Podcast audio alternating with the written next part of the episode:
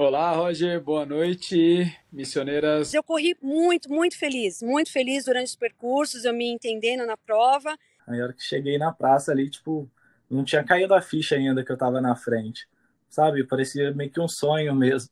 Gosto muito dessa coisa de ai, escalar, de ter que pegar o terreno onde você tem que pensar, tem que levantar mais meu pé aqui, e aí eu vou usando o próprio, a própria pedra como degrau. Falei, não, agora é seguir e, e, e agora não paro mais, ninguém me pega.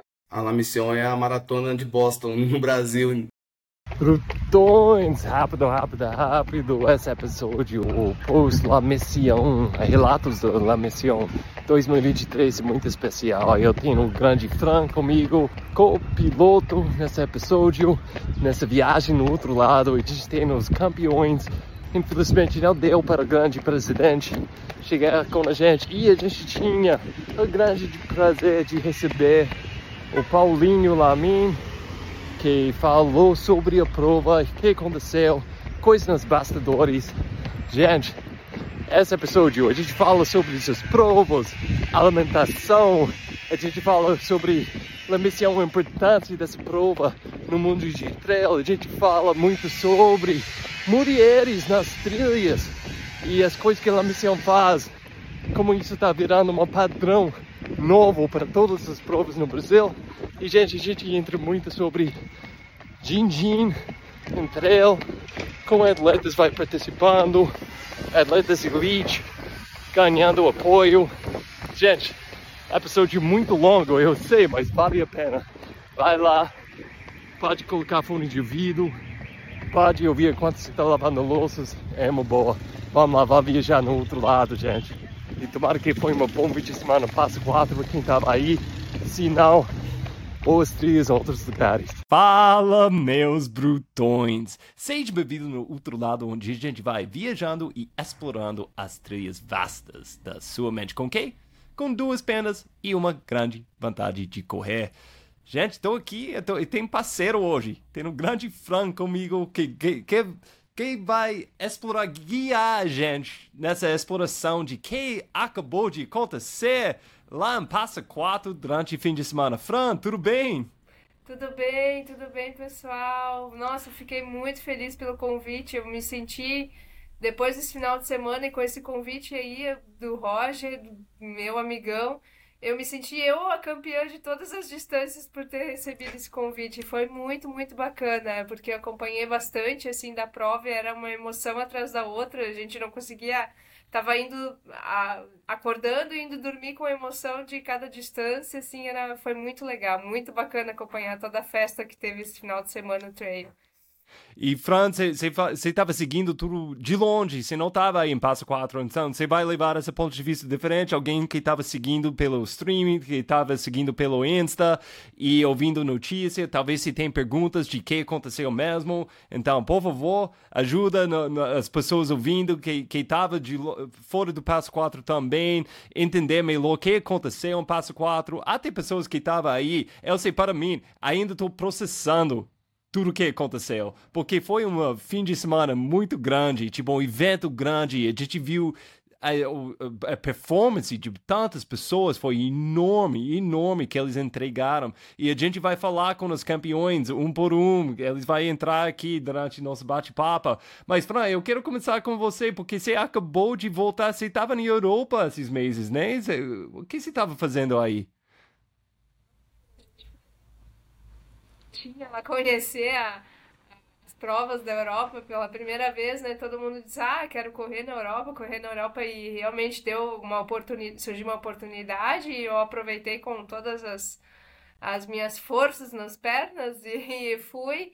E foi muito bacana, muito bacana. Realmente, assim, a, a, a gente sair do, do país, é, quem tem a oportunidade tem que ir.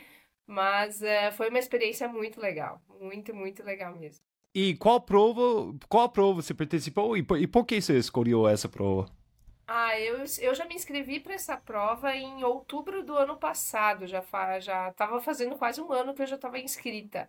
E uh, escolhi por ela ser parte do circuito da, da UTMB, né? Uma das provas chanceladas pela UTMB. E uh, por ser nos Pirineus, né? Que era um, grande cenário assim que eu tinha já um sonho de correr. Então, uh, e era uma prova major, ou seja, ela valia a pontuação em dobro, né, uh, para o circuito da UTMB. E uh, mais pelo cenário, assim, enfim, foi uma prova escolhida a dedo, assim, que eu sabia que, que eu poderia aproveitar todas, de todas as formas. Sempre uh, escutei muito feedback bom dessa prova lá em Valdarã e uh, realmente, assim, superou toda e qualquer expectativa, assim, que eu tinha. Foi muito além do que eu esperava, assim, em todos os sentidos. E você já participou uns, uns grandes provas aqui no Brasil e agora na Europa. O que você aprendeu? Que tinha coisa na sua expectativa? Eh, tinha coisa que você, você tinha mais esperança, menos esperança? Tem coisas que deu uma surpresa para você participando ao mesmo esporte, mas um estilo diferente?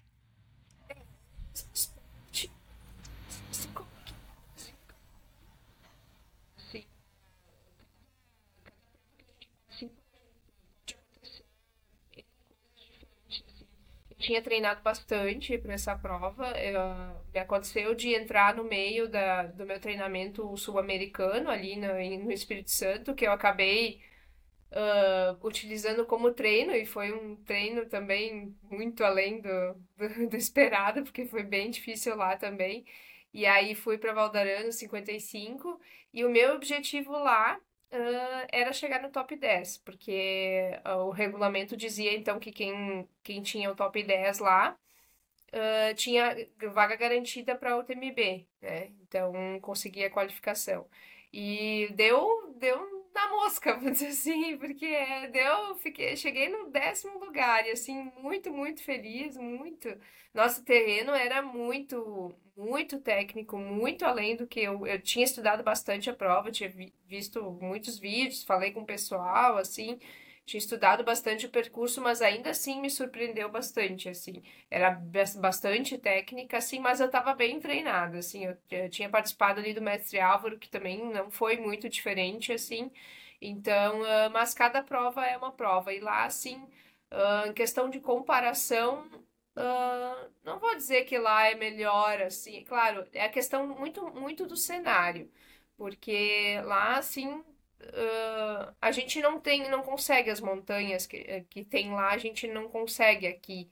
Uh, pelo menos eu não consigo, sabe? Por mais que eu faça algum deslocamento, assim, né? Enfim, lá eu abri a janela, tava com uma montanha de mil metros, assim, na minha frente. Então, é outro, outra realidade de cenário, assim.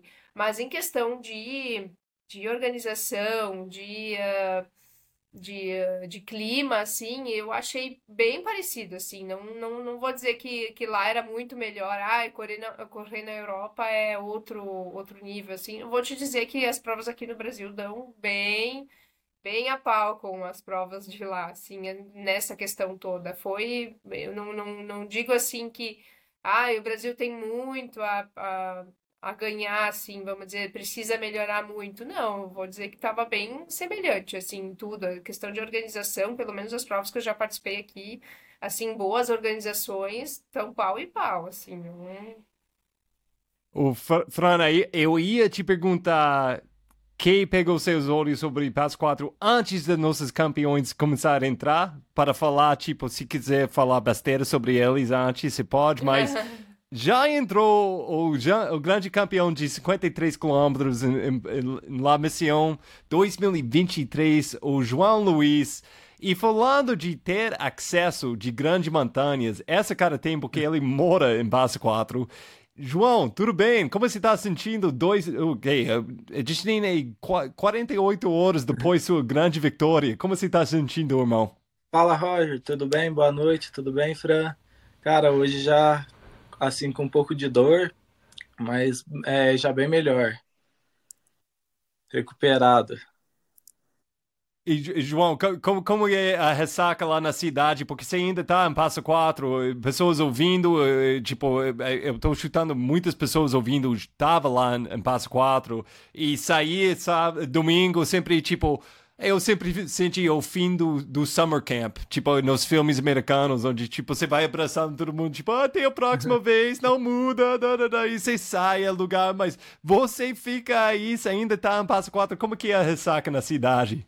Sim, sim, foi bem legal, né, é, ainda mais ganhar aqui na cidade, é, o pessoal, né, muitas das vezes vê a gente treinando tudo, mas não, não imagina como que é, né, então ganhar aqui na cidade foi bem legal igual hoje assim, trabalhando, né? Trabalho passeando com os cachorros.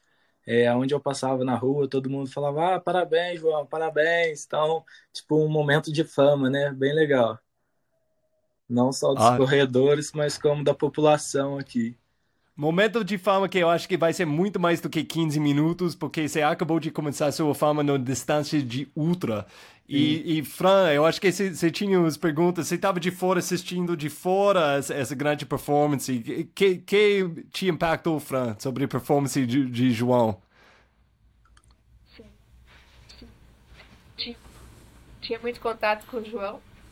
Eu estava vendo, assim, o pessoal chegando eu me sentia lá e me sentia lá, mas de uma forma diferente, como espectadora, parecia que eu estava lá naquela cerca assistindo todo mundo chegar, assim, era uma emoção muito forte, assim, vocês conseguiram transmitir o que realmente era, foi correr, assim, a prova, a gente via na expressão que é, tava dando assim o que, o que tinha que dar, assim, chegando na e chegando com alegria, assim, o João foi bem emocionante, deu aquelas voltinhas com os com os chapeuzinhos e foi bem legal. A gente via que realmente era uma satisfação chegar quando estavam chegando assim, era bem bem bacana.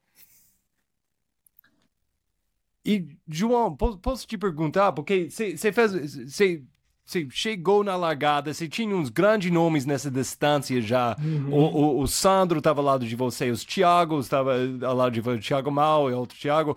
E, e você, se, se não me engano, a segunda vez você participou nessa distância, mas essa foi a, a primeira vez que você estava fazendo uma, uma grande prova nessa distância e com esses grandes nomes quem foi sua expectativa largando? Bem honesto, porque eu sei, você fala, eu vou correr a mini prova, todo mundo, mas quem foi suas, suas expectativas uh, nessa prova e qual, qual ponto a, a, ficha caiu que, puxa, eu vou ganhar essa prova na, no mi, me, meu próprio quintal?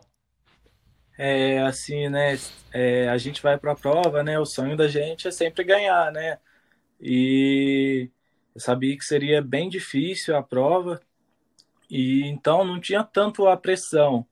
Aí essa semana até o Valmir soltou um podcast, né, que estava entre os favoritos, tudo, aí já começa um pouco a mais de pressão. Mas sabia que seria muito difícil bater ali de frente com o Sandro Arcanjo. Então acabava que tinha pressão, mas não tinha. Tipo, eu falava, vou fazer o meu melhor e vamos ver o que que dá, né? Aí até a largada assim, tava um pouco nervoso tudo, mas aí quando deu a largada ali, já fui mais tranquilo, sabia o que eu tinha que fazer, né? Conheci muito bem ali o terreno. Então, fui fazendo a minha prova, esqueci de todo mundo, tipo, falei, isso é como se fosse um, o que eu fiz nos treinos, tudo. Então, fui indo, fui indo, sempre batendo os tempos certinho que eu tinha planejado. Aí no finalzinho ali o Sandro me passou, falei, ah, como se diz, já me, meio que esperava isso, né? Aí eu mantive a cabeça, Aí faltando 7 quilômetros ali, consegui passar ele novamente, ele tava meio que passando mal. E eu falei, ah, agora já era, agora eu tenho que administrar isso muito bem e, e chegar. Aí a hora que cheguei na praça ali, tipo, não tinha caído a ficha ainda que eu tava na frente. Sabe? Parecia meio que um sonho mesmo. Aí eu fui só, corri para abraço e cheguei. Fala que foi o momento que foi nesses 53 quilômetros qual é que foi o momento mais desafiador da prova, assim, que tu teve, uh, vamos dizer assim, ah, um ponto baixo, ah, tinha muito, ah, tinha muito vento, ou uh, uma, uma coisa muito mais técnica do que tu esperava, assim, teve algum momento durante a prova que foi muito, foi um desafio muito além do que tu estava acostumado, enfim, de que, que tu teve que administrar de alguma forma? Igual, assim, a parte mais complicado da prova, né, foi a parte da serra. E assim, eu sabia que ali seria a melhor parte que eu conseguiria me desenvolver bem. Então sabia que tinha que fazer muita força mas também ao mesmo tempo que tinha que, que ir com calma, né? Porque igual lá em cima tava ventando bastante. Então era a parte que eu tinha que abrir, mas também tinha que ir com cautela para não se machucar. Então ali foi meio que complicadinho. Mas foi aonde eu consegui, acho que abrir, que aí ali eu dei uma sumida do pessoal e só fui encontrar o Sandro mesmo no, no meio da prova, né, no quilômetro 36. Aí ali foi a pior partezinha.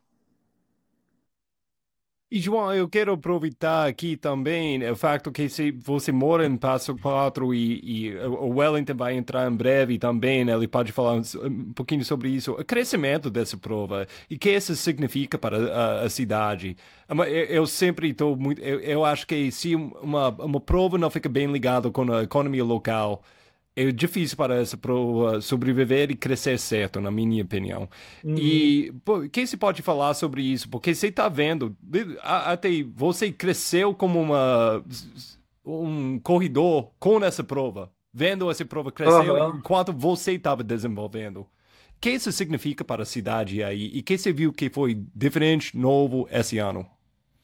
Assim, é, a prova né, significa bastante coisa aqui para a cidade é, incentivo também, eu acho que para muitas pessoas aqui da cidade, é igual, por exemplo, eu mesmo, né, ganhando a prova, acho que muita gente pode começar a correr por causa disso, né? Nossa, uma pessoa daqui da cidade ganhou, a gente também tem potencial, né?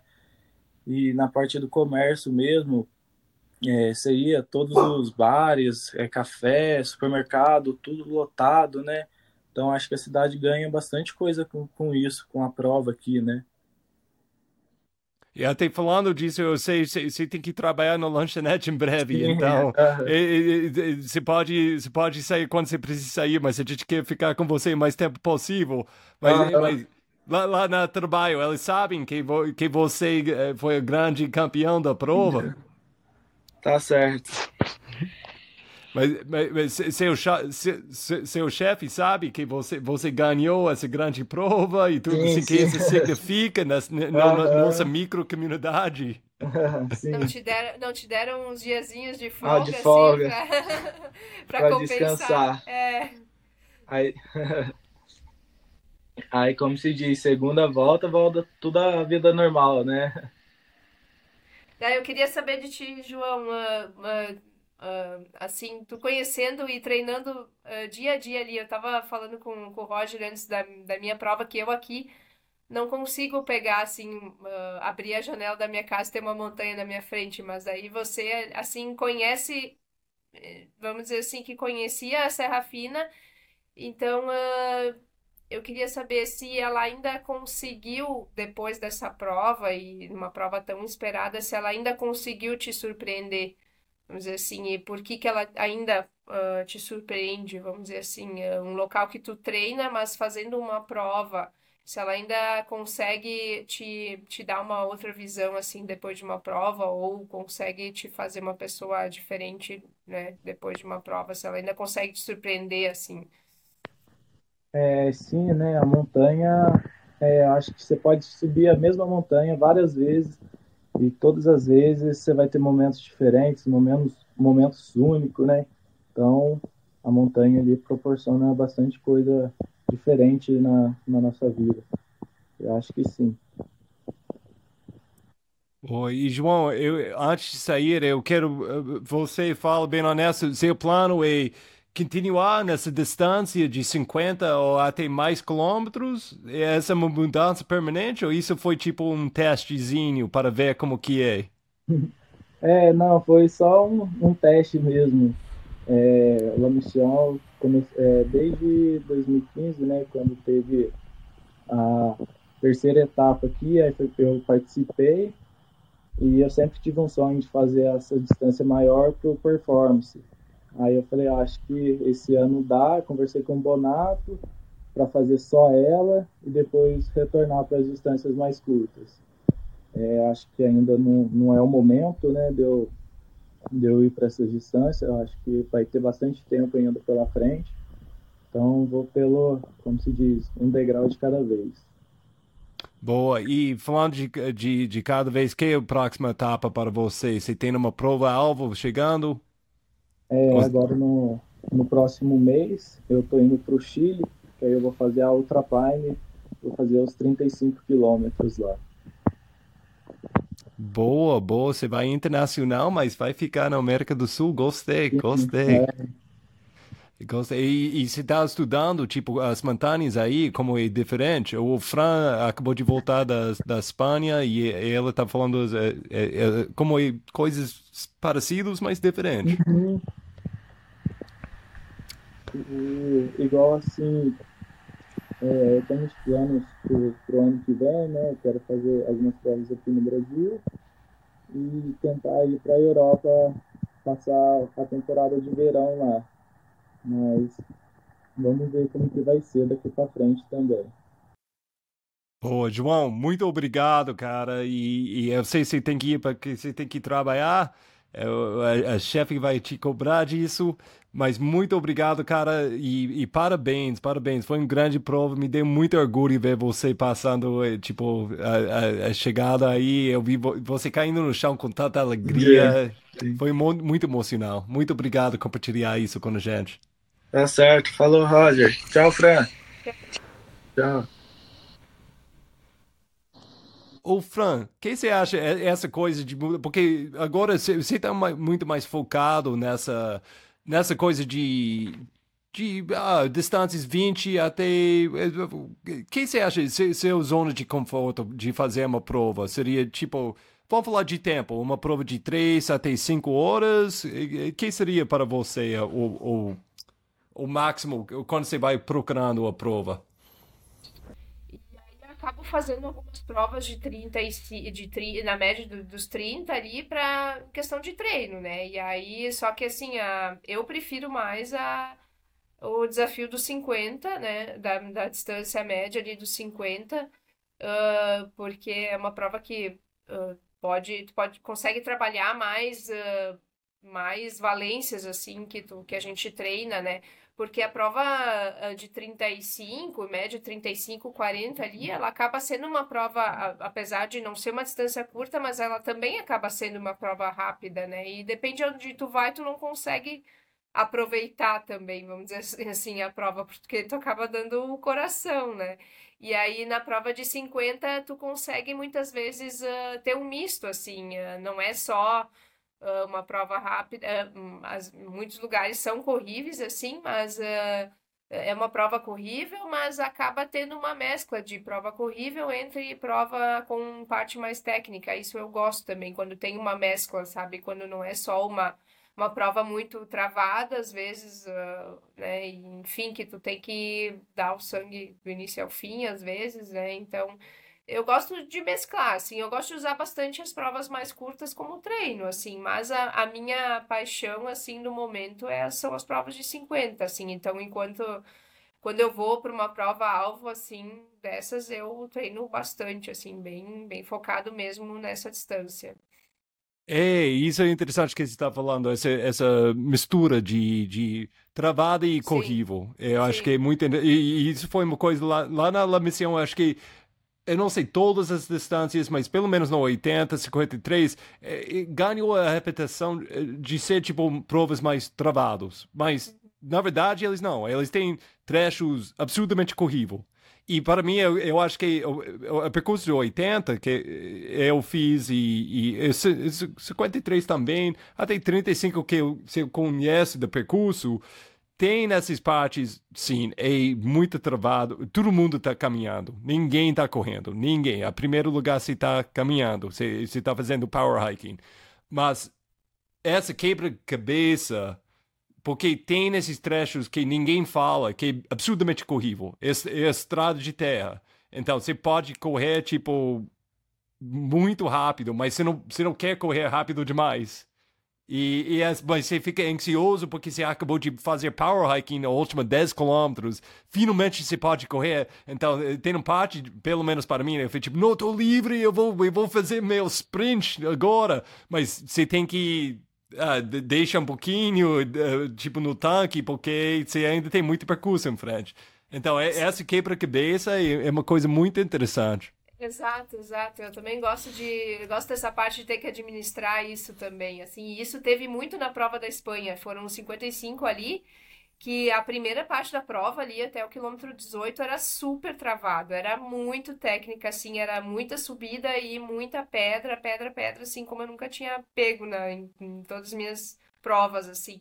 E aí, no meio da prova, tinha umas partes, assim, 4, eh, 5 quilômetros tu conseguia desenvolver. Só que aí a gente chegava lá sem pernas, assim, nos lugares que dava para correr, a gente chegava exausto, então tu tinha que uh, administrar isso aí, como você falou, a gente queria correr, mas daqui a pouco sabia que ia ter uma parte técnica, daí tinha que dar uma segurada. Essa parte, assim, eu gosto também bastante de durante a prova ter que administrar esses fatores, assim, e, e, ir sentindo o corpo, assim, isso é legal, isso é, isso é bacana. Eu gosto quando eu gosto da distância um pouquinho maior, justamente porque tem essa parte de, de, de, ter que administrar, assim, e ter que muito escutar o teu corpo, assim, e ver como é que tu tá, assim, e, e pensar na pensar para frente, assim, né? Então é, é bem é bem bacana isso. E isso na Espanha tinha bastante, assim, essa diversidade, assim, de terrenos. Aí tinha Daqui a pouco tinha uma. Aí, quando a gente tinha passado a parte muito técnica, assim, de subida, daí tinha umas partes corríveis, daí daqui a pouco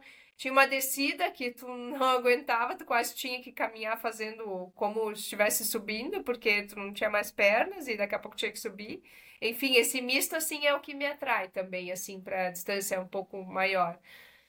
Mas ainda, é. quero, mas ainda quero aumentar também. Eu quero aumentar a minha distância, mas ainda assim, que nem o João falou, ainda sinta que não é o momento ainda. Mas a gente vai trabalhando assim e é, isso é uma coisa, eu sempre falo, se eu tinha mais veloz, seria muito difícil sair distante de 30, 50 quilômetros.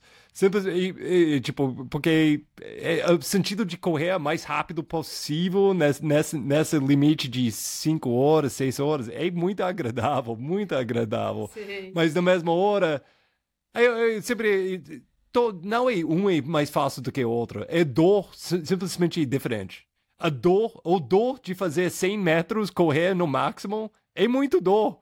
É tipo, e a dor de correr 100 milhas é muito dor. Mas o dor, o sentido é diferente. E, e quando você está fazendo no limite, é, é uma, uma questão que você, qual tipo de dor você gosta mais? Qual tipo de dor você quer experimentar? É, então, para, para mim, cai muito com isso. Mas se eu tinha, tipo, o velocity que você tem, que João tem, ah, eu acho que seria difícil aumentar, tipo, ah, eu vou para 80 agora ou 100 agora. Mas sem dúvida, eu, eu gosto desse desafio de passar 10 horas, 20 horas no percurso. Eu, eu acho que é muito legal. Eu, eu gosto desse sentido que, tipo, esse tipo de dor onde você não sente nada depois de um tempão. Você entra em escuridão. Mas é, eu acho que eu acho que é uma coisa legal que a gente tem mais opções agora no Brasil uh, de, de crescer. Tipo, fazer, a gente tem com a entrada de Skyrunning tem mais provas de 35 preço, que é muito interessante. Tem mais provas de 50, muito interessante. Então, e, e lá missão 80, mas 80 quase quase o sentido de, de 100, 100 quilômetros porque você vai passar 12 horas normalmente para quem vai ganhar. Mas... Sim, sim. Eu, eu, hoje, eu ainda não me imagino correndo 10 horas assim, que nem você, assim, né? Eu, eu tô, tô, tô, que nem você disse, assim, ainda tô, ainda tenho um pouco de ansiedade, ainda preciso correr na trilha, então eu acho que eu ainda não saberia lidar com essa, uh, ainda com tanto tempo de prova, assim, sabe? Mas... Uh, mesmo assim eu consigo curtir assim bastante as, as provas que eu faço assim. E que nem você falou muita gente me questionou assim ai como você não foi pro La Mission né? Muita gente veio me perguntar na semana assim se eu tava se eu ia ir e como eu não estava sendo cogitada enfim eu disse não não era o momento não não estava treinando não não queria fazer essa prova esse ano não tinha não estava no meu calendário vamos dizer assim não era o momento para fazer e eu e quando eu pego uma prova assim para fazer, eu gosto de treinar para ela, assim, eu não gosto de ir para ir por ir assim, ah, só para dizer que eu tô participando, enfim, eu gosto de fazer um ciclo, alguma coisa ou encaixar em algum ciclo assim. Mas assim, foi legal ver de fora também, porque dá muita vontade de ir, assim, a gente vê que realmente é tudo aquilo que que falam assim, né? Vamos dizer assim, é toda toda essa expectativa é bom quando ela supera, assim, o pessoal que vai. Eu tinha muita gente, muitos amigos daqui que foram pela primeira vez também e, enfim, e, e, e queriam e diziam para mim, ai, mas eu queria ir e queria que tu tivesse lá, mas né, enfim, a gente, mas não, mas eu vou, vou gostar de assistir também, porque é muito legal assim, tu acompanhar também de fora assim e todo todo o cenário. Bom, é, e a, a, vibração da cidade também. É, é, tomara que você sentiu isso enquanto você estava assistindo aí. Mas a vibração da cidade é, é, é, incrível. A montanha também. Você chega na montanha, o percurso é incrível. Mas a ideia é que você está largando, chegando na, na, cidade onde tem uma galera com muito animado. É uma coisa, é uma dica eu quero deixar para todo mundo. Se não der para ganhar como homem, a segunda melhor coisa que você pode fazer é chegar logo, só um pouquinho antes da primeira mulher que tem muita fama. Porque eu cheguei, eu cheguei lá na Passa 4, depois que 13 horas, de correr, 13 horas e meia de correr. E sétimo lugar, então, tipo, ah, vamos ver se ainda tem pessoas acordadas na cidade. Eu cheguei na, na, na chegada e tinha uma galerão Roger, Roger, tipo, que que é isso, gente? Todo mundo tá aqui por causa de mim? Sétimo lugar? Que que é isso? Oh, meu Deus, não, tanto amor, tanto amor. E depois eu, eu, eu cheguei, tipo, ah, Letícia tá chegando. Ah, todo mundo tá aqui por causa da Letícia. Então, minha dica é tenta, dá tudo, mas poucos podem fazer isso, mas chega antes da Letícia, eu tinha esse prazer. E agora a gente tem Letícia com a gente. Ela fez uma, uma prova espetacular. Letícia, como você está sentindo? Boa noite, bo bom dia, boa tarde, boa noite, né? Já fala tudo, porque a gente não sabe que horário que as pessoas vão estar tá vendo e ouvindo. Bom demais estar aqui junto com vocês, com a Fran, Roger, satisfação imensa. Sou fã aí desses dois. Já tivemos grandes oportunidades. Vocês estão me ouvindo bem ou não? Tô, tô, pode falar. Então, tivemos grandes oportunidades de correr juntos aí. A Fran, que poucas vezes a gente correu, mas foi grandes desafios e, e foi sensacional. E lembrando do Roger também, da, da, da, do que a gente já se cruzou de caminho, me salvou lá na, na prova na Itália, né? Então os caminhos da gente só vai se cruzando, né? E, e aí chegar lá na La Mission um pouquinho. Nem sabia que eu tava um pouquinho depois de você, quando eu passei no último PC.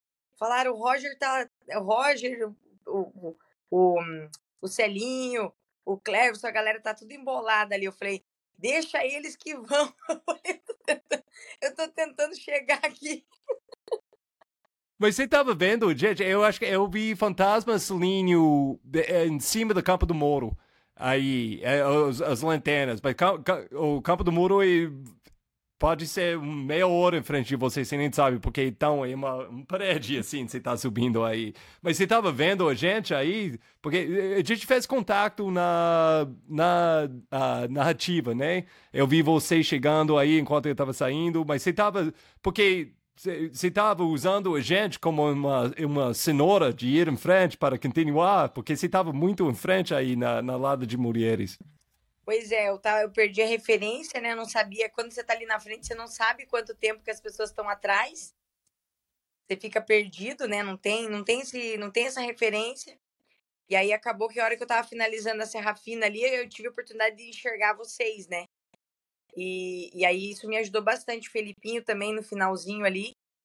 E, e aí eu já avistei o Jefferson também.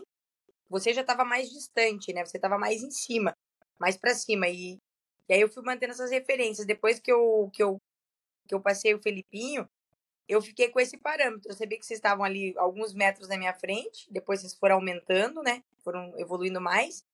E o Felipe estava atrás de mim. Então eu conseguia olhar para baixo e conseguia ver que eu fui abrindo uma distância por conta da descida que ele estava sofrendo mais, né? E na descida eu estava bem, então fui soltando a perna. Mas depois, quando começou a subir, pegou esse estradão de volta, o bicho corre demais, né? E aí eu tinha esse parâmetro. Não, não tava competindo com vocês, né? Mas aí eu tinha vocês como referência de não deixar, de não aliviar demais, né? Aí eu pensava assim, bom, o, se o Felipinho vai ter que dar uma pernada para poder me alcançar, com certeza a mulherada também vai ter que dar uma pernada para me alcançar. Então eu ficava com aquilo de não para, não para. Então, assim, eu só andava realmente na hora que eu precisava andar. Naquela, naquele momento que eu sentia minha perna travou, não vai mais. Aí eu andava um pouquinho e voltava a correr. Aí nessa hora que eu, que, eu, que eu fui começar a subir o campo do muro, eu enxergava vocês, a lanterna longe, assim, com certeza era vocês, né? E a lanterna longe. Daí eu olhava para cima, olhava aquele céu estrelado e falava, nossa, mas será que é estrela? Será que é lanterna? Aí teve um momento que eu vi assim que realmente era lanterna. Daí eu falei, opa, tem gente na frente. Aí quando eu passei ali naquela casinha, que daí a gente pega só a trilha, ali eu fiquei meio perdida. Porque daí eu comecei a perder, não sei se aconteceu isso com você, mas é aquele, aquele o refletivo. Uh, tava seguindo a cerca da fazenda. Isso, daí eu comecei a uhum. seguir ali a cerca da fazenda, cheguei num lugar e falei, mas daqui vai para onde? Comecei a iluminar com a lanterna e nada, nada, nada. Aí fui um pouquinho mais para cima e nada, nada, nada. Então, só aquele tempo que eu fiquei ali, o Felipe tava lá para baixo, ele me, ele me alcançou, e aí a gente foi meio junto, e aí eu falei pro Felipe, falei, Felipe do céu, eu, eu, eu, eu não tô conseguindo me achar nesse final aqui. Mas aí eu fui devagarinho, fui devagarinho, fui iluminando com a lanterna mais longe para conseguir já enxergar as próximas fitas. Aí eu não, não tive mais esse problema. Mas ali eu dei uma, ali dei uma, um giro ali no mesmo lugar, tentando me achar onde eu tava.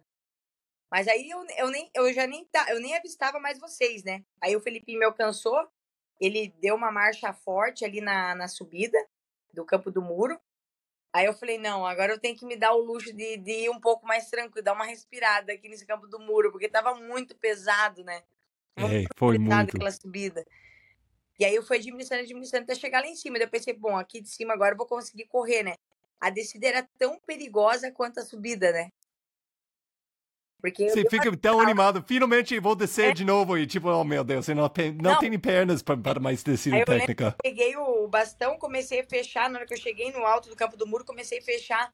E aí até um staff perguntou, quer que eu te ajude a guardar o bastão aí atrás? Que eu tava me batendo para guardar, né? Que tava escuro e tava me batendo, tava para trás. Aí eu falei, não, tranquilo.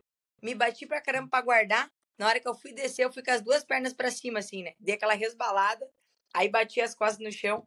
Aí eu falei, opa, eu acho que vai ser melhor descer com o bastão. Lá vai eu armar o bastão de novo. Aí fui descendo com o bastão, porque não tinha como, era muito liso, tava derrapando. A pedra em cima da. com, com terra. É, foi muita solta. Aí eu tava muito solta. Não tinha como. Você pisava no mato, você resbalava, você pisava na terra, você resbalava, você pisava na pedra, você resbalava. Aí eu falei, não, não vai ser bom cair um tombo aqui na chegada, um tombo de se machucar, né? É, bem no fim. É, Letícia, eu quero deixar. Eu sei, Fran tem perguntas muito boas para você, mas eu quero aproveitar. Eu, eu, você é uma pessoa muito positiva e tudo. Tudo isso, eu acho que pessoas que conhecem, conhecem isso, que vai seguindo você, você sempre está colocando o melhor prim, uh, primeiro, você sempre está falando a coisa certa para melhorar a atitude. Mas eu percebi, tipo, depois o, o, o Mundial, que, onde participou na Áustria, você você estava sentindo um pouquinho tipo, ok, eu tenho trabalho para fazer. Eu, eu, tenho, eu não estou absurdamente feliz com a minha performance. Eu, eu, talvez eu estou errado, você pode me, me corrigir se eu estou errado, mas pode falar sobre esse, esse tempo, desde o, o Mundial e agora, e o que você mudou, o que aconteceu? Você, você mudou uma coisa mais mental, uma coisa de treinamento? Então, assim, é, é, esse meu, esses meus últimos meses aí foi uma, uma loucura, né? Uma loucura de vida pessoal bem complicada. É, me mantendo como atleta desde quando eu comecei a correr em 2006. Eu não parei, né? Tirando no, no período da pandemia ali, que eu acabei ficando 120 dias mais ou menos sem treinar, né? Que daí a gente não podia ir pra rua, não sei o quê. Eu aproveitei para dar uma descansada. Foi o único período que eu parei. Então até teve muita gente que me perguntou lá na La Mission até, nossa, Lê, agora você veio assim numa fase é, como você estava lá numa época de 2017. E realmente, é, e, e, não foi nem pela, pela questão de ter perdido o foco, alguma coisa do tipo. É por conta de vários problemas pessoais meu que eu fui. Não que deixando de lado, mas eu fui levando e fui indo, e fui indo, e fui indo, e muita coisa foi acontecendo, é, até realmente chegar num ponto em que eu não tinha mais escolha, assim, sabe? Eu, eu de verdade, eu, muita gente que sabe que eu tô passando falou, Letícia, eu não sei como é que você conseguiu correr a missão. Eu falei, meu Deus, nem eu. Então, assim, eu cheguei num ponto que que eu vinha levando, realmente depois do, do Mundial, é, que era uma coisa que eu sonhava muito, poder ir para um campeonato mundial de treino, né? Que eu fui já para de orientação, mas eu queria muito para ir, ir para um de treino. E só que eu queria estar numa performance melhor. E quando eu cheguei lá no Campeonato Mundial, É, e, e, aquilo ali já era certo, né? Que a gente ia ficar já um tempo bem para trás. Mas, assim, ao mesmo tempo, eu me, me deparei com uma realidade que eu poderia mudar aquilo, sabe? Então, eu, eu, não, eu não queria me conformar que aquilo dali era o suficiente e não me conformei desde então. Então, aquilo ali deu uma, deu uma alavancada boa para eu continuar dando aquela. Foi um despertar de volta para, não, olha, eu tenho que realmente tentar. Por mais que a gente tente bloquear alguns problemas pessoais que a gente tenha, não tem, né? É a nossa vida, tá ali, e por mais que a gente tente controlar sentimentos, emoções, fica muito difícil separar. Não tem como separar, né? E, e aí ali foi bom, porque para mim eu dei uma. Eu dei um choque assim de realidade do tipo, vamos, sabe? Eu tô com 35 anos, isso vai passar, isso aqui vai acabar, mas ainda dá tempo, sabe? Dá tempo de, de buscar. Então aí a gente foi para depois a gente teve a oportunidade de ir para Valdarã, fiz outras provas intermediárias que eu usei como treino, né? O Jaraguá, a própria é, o próprio Perdidos. Então assim, eu tive que intercalar, porque não tem como performar em uma prova seguida atrás da outra, né? Então eu tive que, que optar aí por algumas que eu ia não, eu vou dar tudo e outras que não, eu vou eu vou eu só simplesmente vou vou vou tentar me manter vivo aqui, sobreviver. E aí nessa última preparação final para La Mission, é, eu lembro que eu sentei até para conversar com o Marco e o, e o Guilherme Agostini, que são os dois que me acompanham na programação de treino, né? Eu tenho agora, já não bastam agora dois treinadores, né? E aí até ele mesmo perguntou, Letícia, acha que realmente é, existiu essa conversa né, né, entre nós? Você acha que realmente dá conta de fazer a, a prova? Como é que você tá? E aí eu falei para eles, né? Olha, vamos lá, né? Vou, pode mandar a última programação de treino aí. Vamos fazer essas, essas duas semanas de choque para ver o que, que vai dar. É, pode mandar, porque eu, eu assim, para executar treino, eu não sou uma pessoa difícil. Eu, o que manda, eu sou uma, uma, uma aluna disciplinada. O que mandar para mim, eu vou fazer, eu vou executar. É, mas ao mesmo tempo, a gente sabe que quando a gente está com várias coisas pessoais acontecendo, por mais que você queira entregar tudo, você não consegue. E aquelas duas semanas, eu falei assim, ó, eu tenho que tentar esquecer. E acontecendo muita coisa ao mesmo tempo, mas assim, ó, de parar no fundo do poço mesmo e falar assim, ó, não, acabou, não dá nem para não vai dar nem para treinar. E eu fui lá e ó, entreguei as duas semanas de treino e falei, vamos que vamos, concentrado na prova. Então assim, quando eu cheguei lá na prova, é, parece que eu, eu tava tão focada em tudo que estava acontecendo comigo ali, que eu esqueci todas aquelas coisas que eu vivi, sabe? É, realmente eu tava eu tava me sentindo muito plena lá no, no, na prova. Até eu, assim, fiquei bem admirada com tudo que aconteceu, por conta de toda essa loucura que aconteceu comigo. E, e realmente, eu, olhando lá os vídeos, olhando as fotos, realmente eu estava muito conectada, muito conectada comigo mesma ali, e estava deixando o negócio acontecer. É, então, assim, tudo acabou fluindo, né? Mas foi realmente, foi essa, é, ver essa virada de chave depois do Campeonato Mundial, igual eu torno a dizer, né? É, eu, eu, sempre, quando eu vou entrar numa prova, eu tô querendo performar, independente, às vezes, se é uma prova que eu vou usar como treino, ou é uma prova que eu vou dar 100%. Mas, ao mesmo tempo, eu tava sentindo que eu precisava dar aquela, aquela acordada, sabe? Tipo, não, vamos, vamos buscar, vamos, dá para ir mais.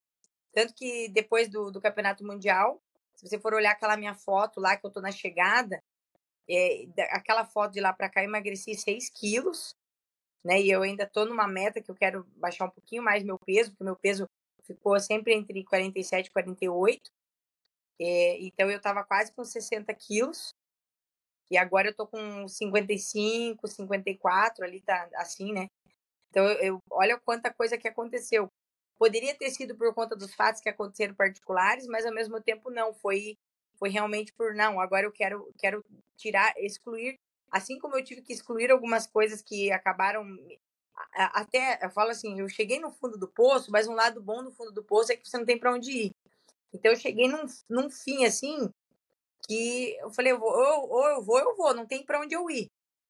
E aí aconteceu que realmente eu consegui quebrar algumas barreiras minhas pessoais, eu acabei, eu acabei realmente tirando algumas pessoas da minha vida e, e tirando algumas coisas também que eu até acabei perdendo peso por conta disso, sabe? De alguns hábitos que eu tinha. Então, quando eu cheguei, quando eu cheguei lá na, na La Mission, realmente eu tava. Nem eu, me, nem, nem eu imaginava, mas eu tava me sentindo super plena mesmo no evento. Eu queria te pedir, Letícia, Depois de todo esse relato, uma baita prova, meu Deus, que tu fez. Uh, queria te pedir, assim, depois de ter feito, então, a travessia agora completa da Serra Fina, eu queria te pedir uh, o que, que a Letícia de antes da Serra Fina fala para a Letícia de depois da Serra Fina, desse último final de semana. Ah, muito orgulhosa, né? Fiquei muito orgulhosa de ter. Aquele tipo de terreno é um tipo de terreno que eu gosto muito.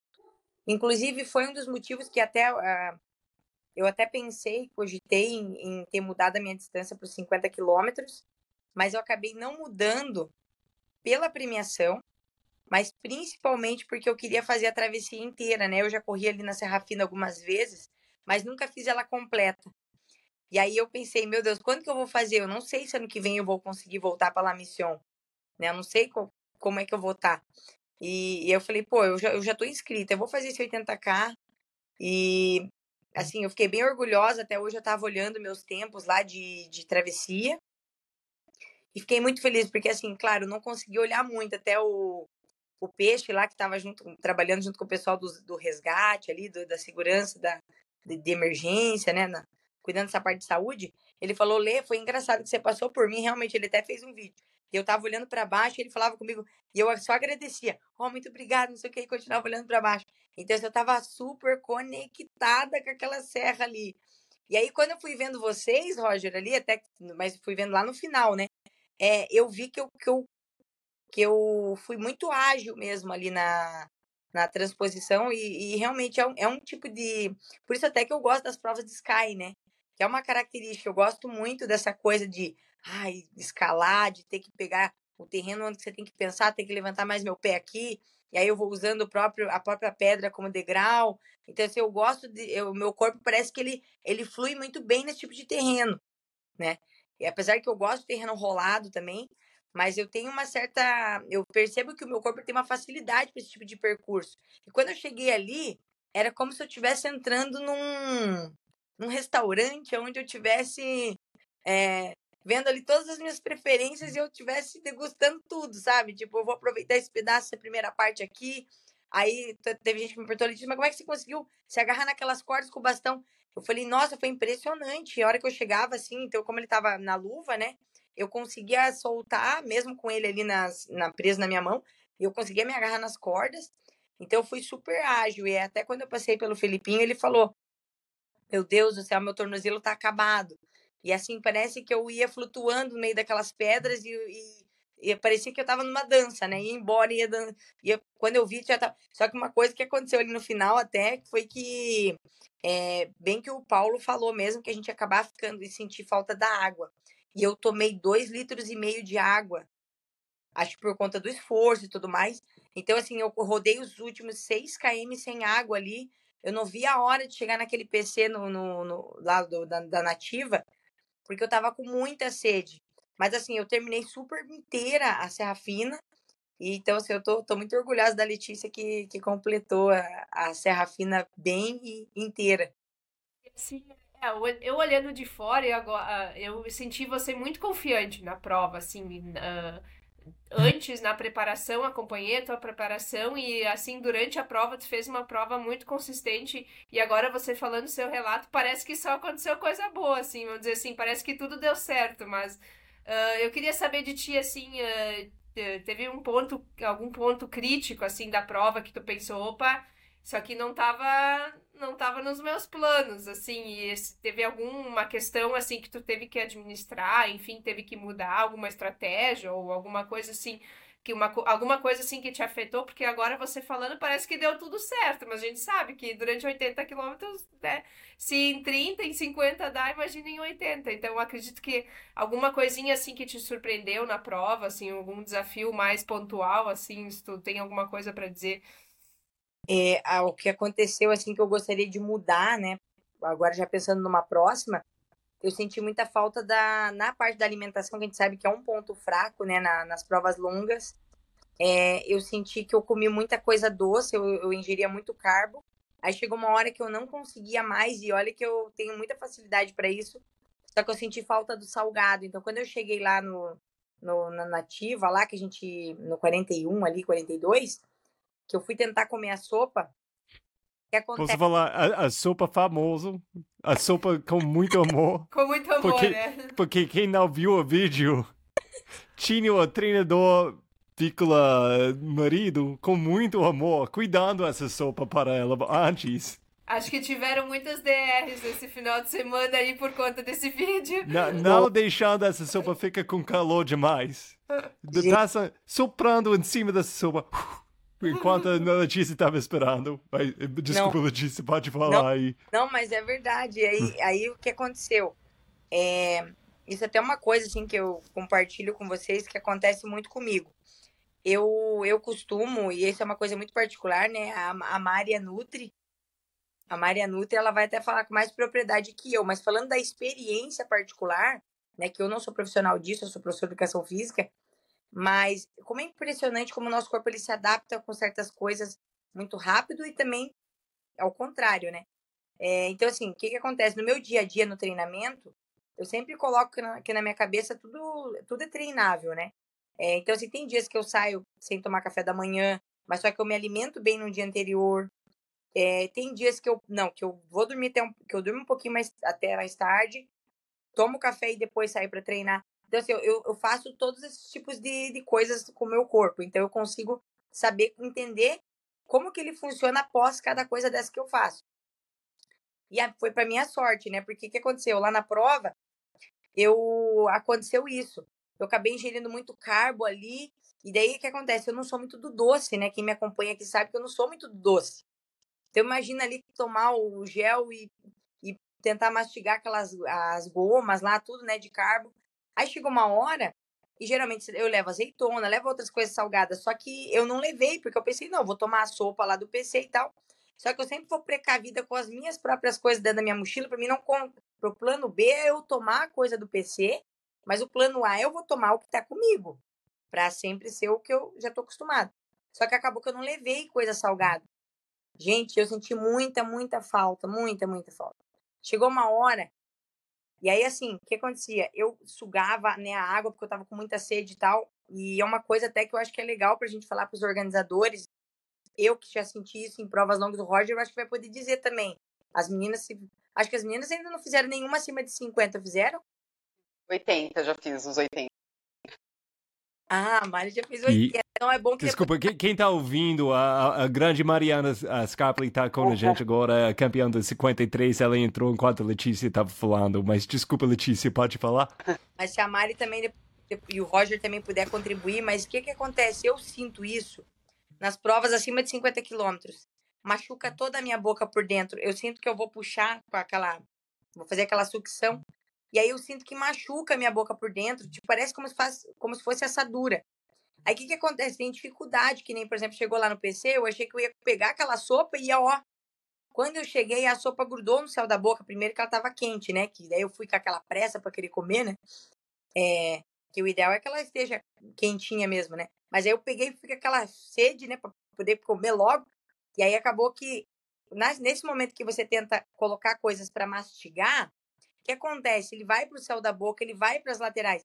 Então o que aconteceu? Começou a queimar aquilo ali. Aí eu perdi a vontade de comer, não consegui. É, em outras ocasiões, por exemplo, outras provas que eu já fui, o TMB, é, já teve outras provas que eu fui que a gente tomou mais assim como se fosse um caldo. Não era uma sopa que você pegava com a colher e tal, era Uhum. que você pegava e virou E bebe, é. E eu imaginei aquilo, né? E aí acabou que eu não consegui. E aí eu fiquei tentando ingerir gel, e tentando ingerir gel, e chegou uma hora que o meu, eu, eu escutava meu estômago vazio, fazendo barulho. Blá, blá, blá. Aí eu falei, ai meu Deus do céu. Eu falei, não, tem que dar um jeito. E na hora que eu ia tentar ingerir o carbo, é, vinha aquela coisa do doce. Então, como eu não tinha intercalado nada salgado, eu não conseguia mais. Aí eu falei, não, agora eu vou ter que me obrigar. Então eu pegava o gel e geralmente eu vou tomando de golinho em golinho. Tomo um golinho, viro ele, guardo no bolso, tomo mais um golinho e vou indo. Lá não, como eu tava sentindo essa coisa de querer me dar ânsia, o que, que eu fazia? Eu tinha que parar, tomar o gel todo de uma vez, tomar a água e, tipo, falar: não, agora esse gel tem que parar na minha barriga, eu tenho que ficar bem com esse carboidrato aqui. Então, o que, que aconteceu? Chegou um momento ali que eu fiquei um pouco preocupada, não senti mal-estar nem nada, mas consegui segurar. É, mas eu, eu comecei a sentir essa necessidade de ter comido alguma coisa melhor, ter me alimentado melhor, o meu corpo ele aguentou por conta acho que de tudo isso que eu já, já suporto, meu corpo já está acostumado. Mas eu acho que se fosse mais alguns KMs ali, eu acho que eu ia eu acho que eu ia penar mais. É uma, coi é uma coisa, se, se o boca não aguenta gosto de, de tanta doce. Na verdade, Letícia, eu tô muito animado você tá falando isso, porque durante a prova eu tava pensando, tipo, nossa, eu vou, eu vou ficar sozinho explicando para Mambora, eu quero, eu quero sabor de azeitona brasileira, tipo... Vamos, gente, vamos fazer uma campanha para sabor de gel de azeitona salgado, uma coisa assim, porque, por amor de Deus, você chega no ponto, tipo, eu não, eu, os gels têm sal suficiente, então não uma coisa. E eu estava eu, eu tava tomando um líquido, um carbo, uh, carbo líquido que tinha sal suficiente. Não uma coisa de eu não tinha sal dentro do meu corpo, mas o gosto de sal. Tipo, o gosto eu estava precisando, mas eu, eu não aguentava mais doce. Tipo, eu, até eu gosto, eu gosto doce, mas depois 12 horas, é tipo, não, é, eu tô bem, eu tô bem, me, me dá um cracker, me dá uma azeitona, me dá uma coisa para quebrar. De ter alguma coisa diferente ali para você, ufa, né, você é. aliviado, e aí eu falei, nossa, meu Deus do céu, não dá para ficar sem alguma coisa salgada, então, essa parte eu sofri um pouco, mas graças a Deus não prejudicou, mas poderia ter prejudicado.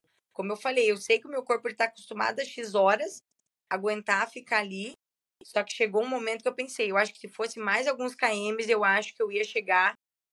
E também por conta que, ah, igual a Fran comentou, é, por eu ter mantido um ritmo constante, se vocês forem olhar lá os primeiros 15 km e for olhar eu correndo lá em cima da serra, eu tô o tempo inteiro num ritmo constante, eu não tô assim querendo forçar demais, eu tô tentando manter um ritmo mesmo na descida. Eu também mantinha um ritmo aonde eu sentia que a frequência da minha passada estava a mesma. Então, talvez se eu tivesse forçado ainda mais, se a distância fosse um pouco mais longa, eu acho que eu ia sofrer muito mais para chegar.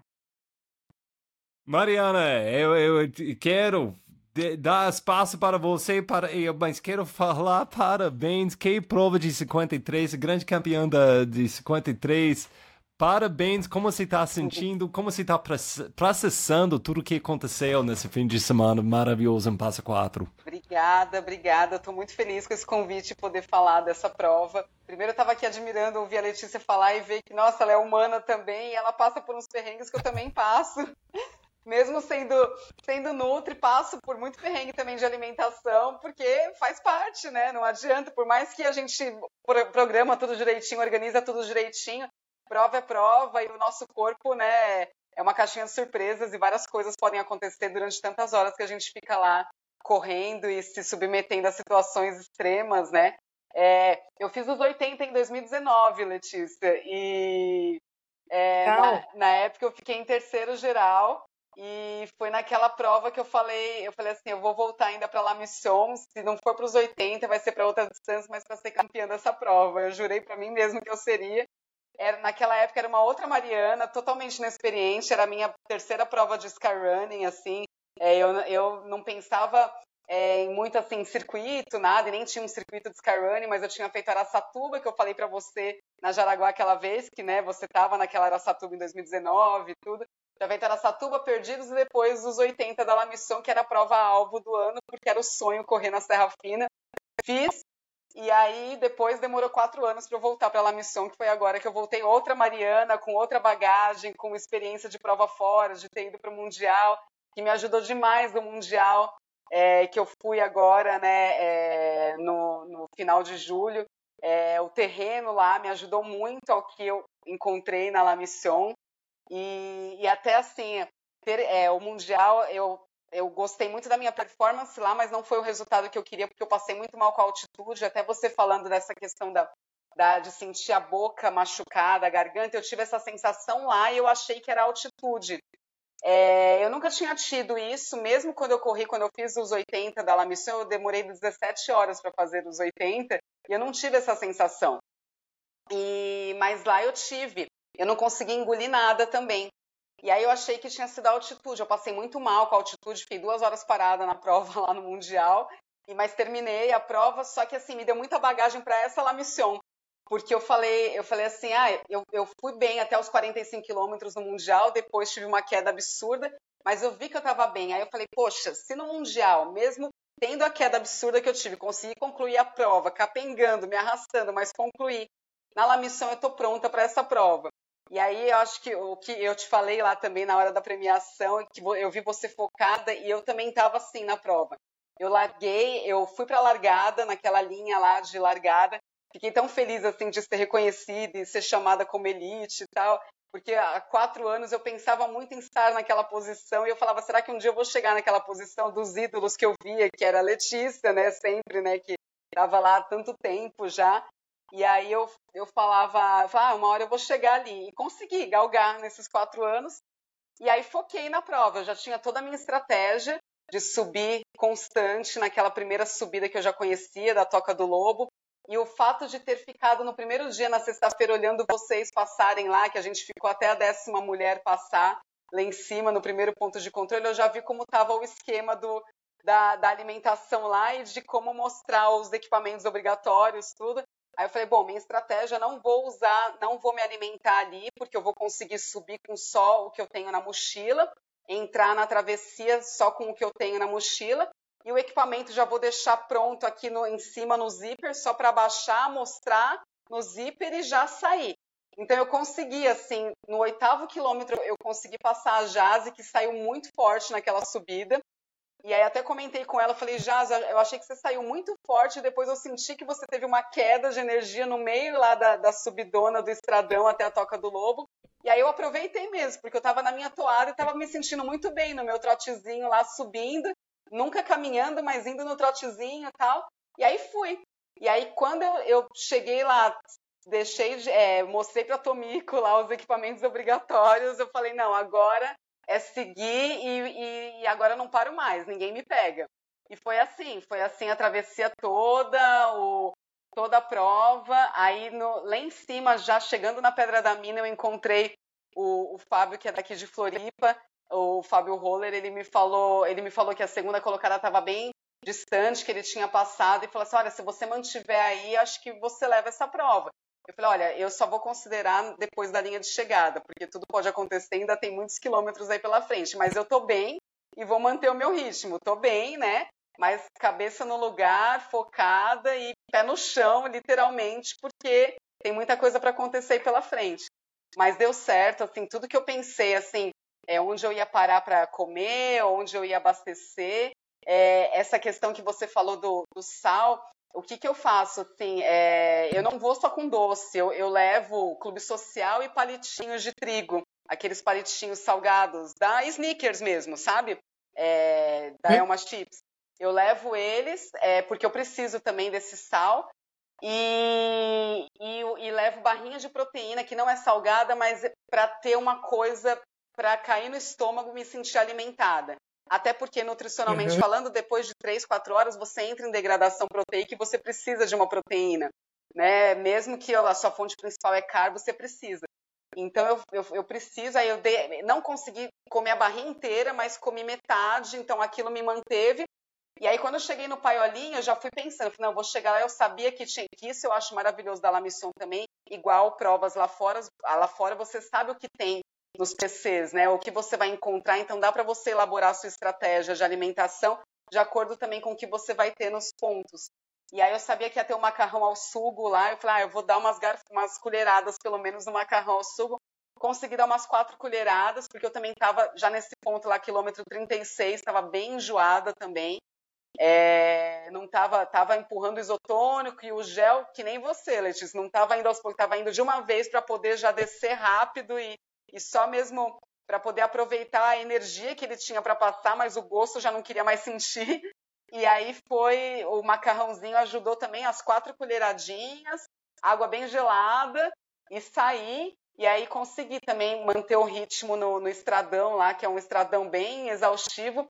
E, e depois só senti uma, uma, uma quebrada, não uma quebrada, mas me deu um desânimo assim quando eu vi uma subida, aquela subida final no pasto, que aí o pessoal dos 80 não passou lá, mas uma subida absurda assim no, no meio do pasto, que eu falei, gente, não acabou mais as subidas dessa prova, já deu a altimetria da prova.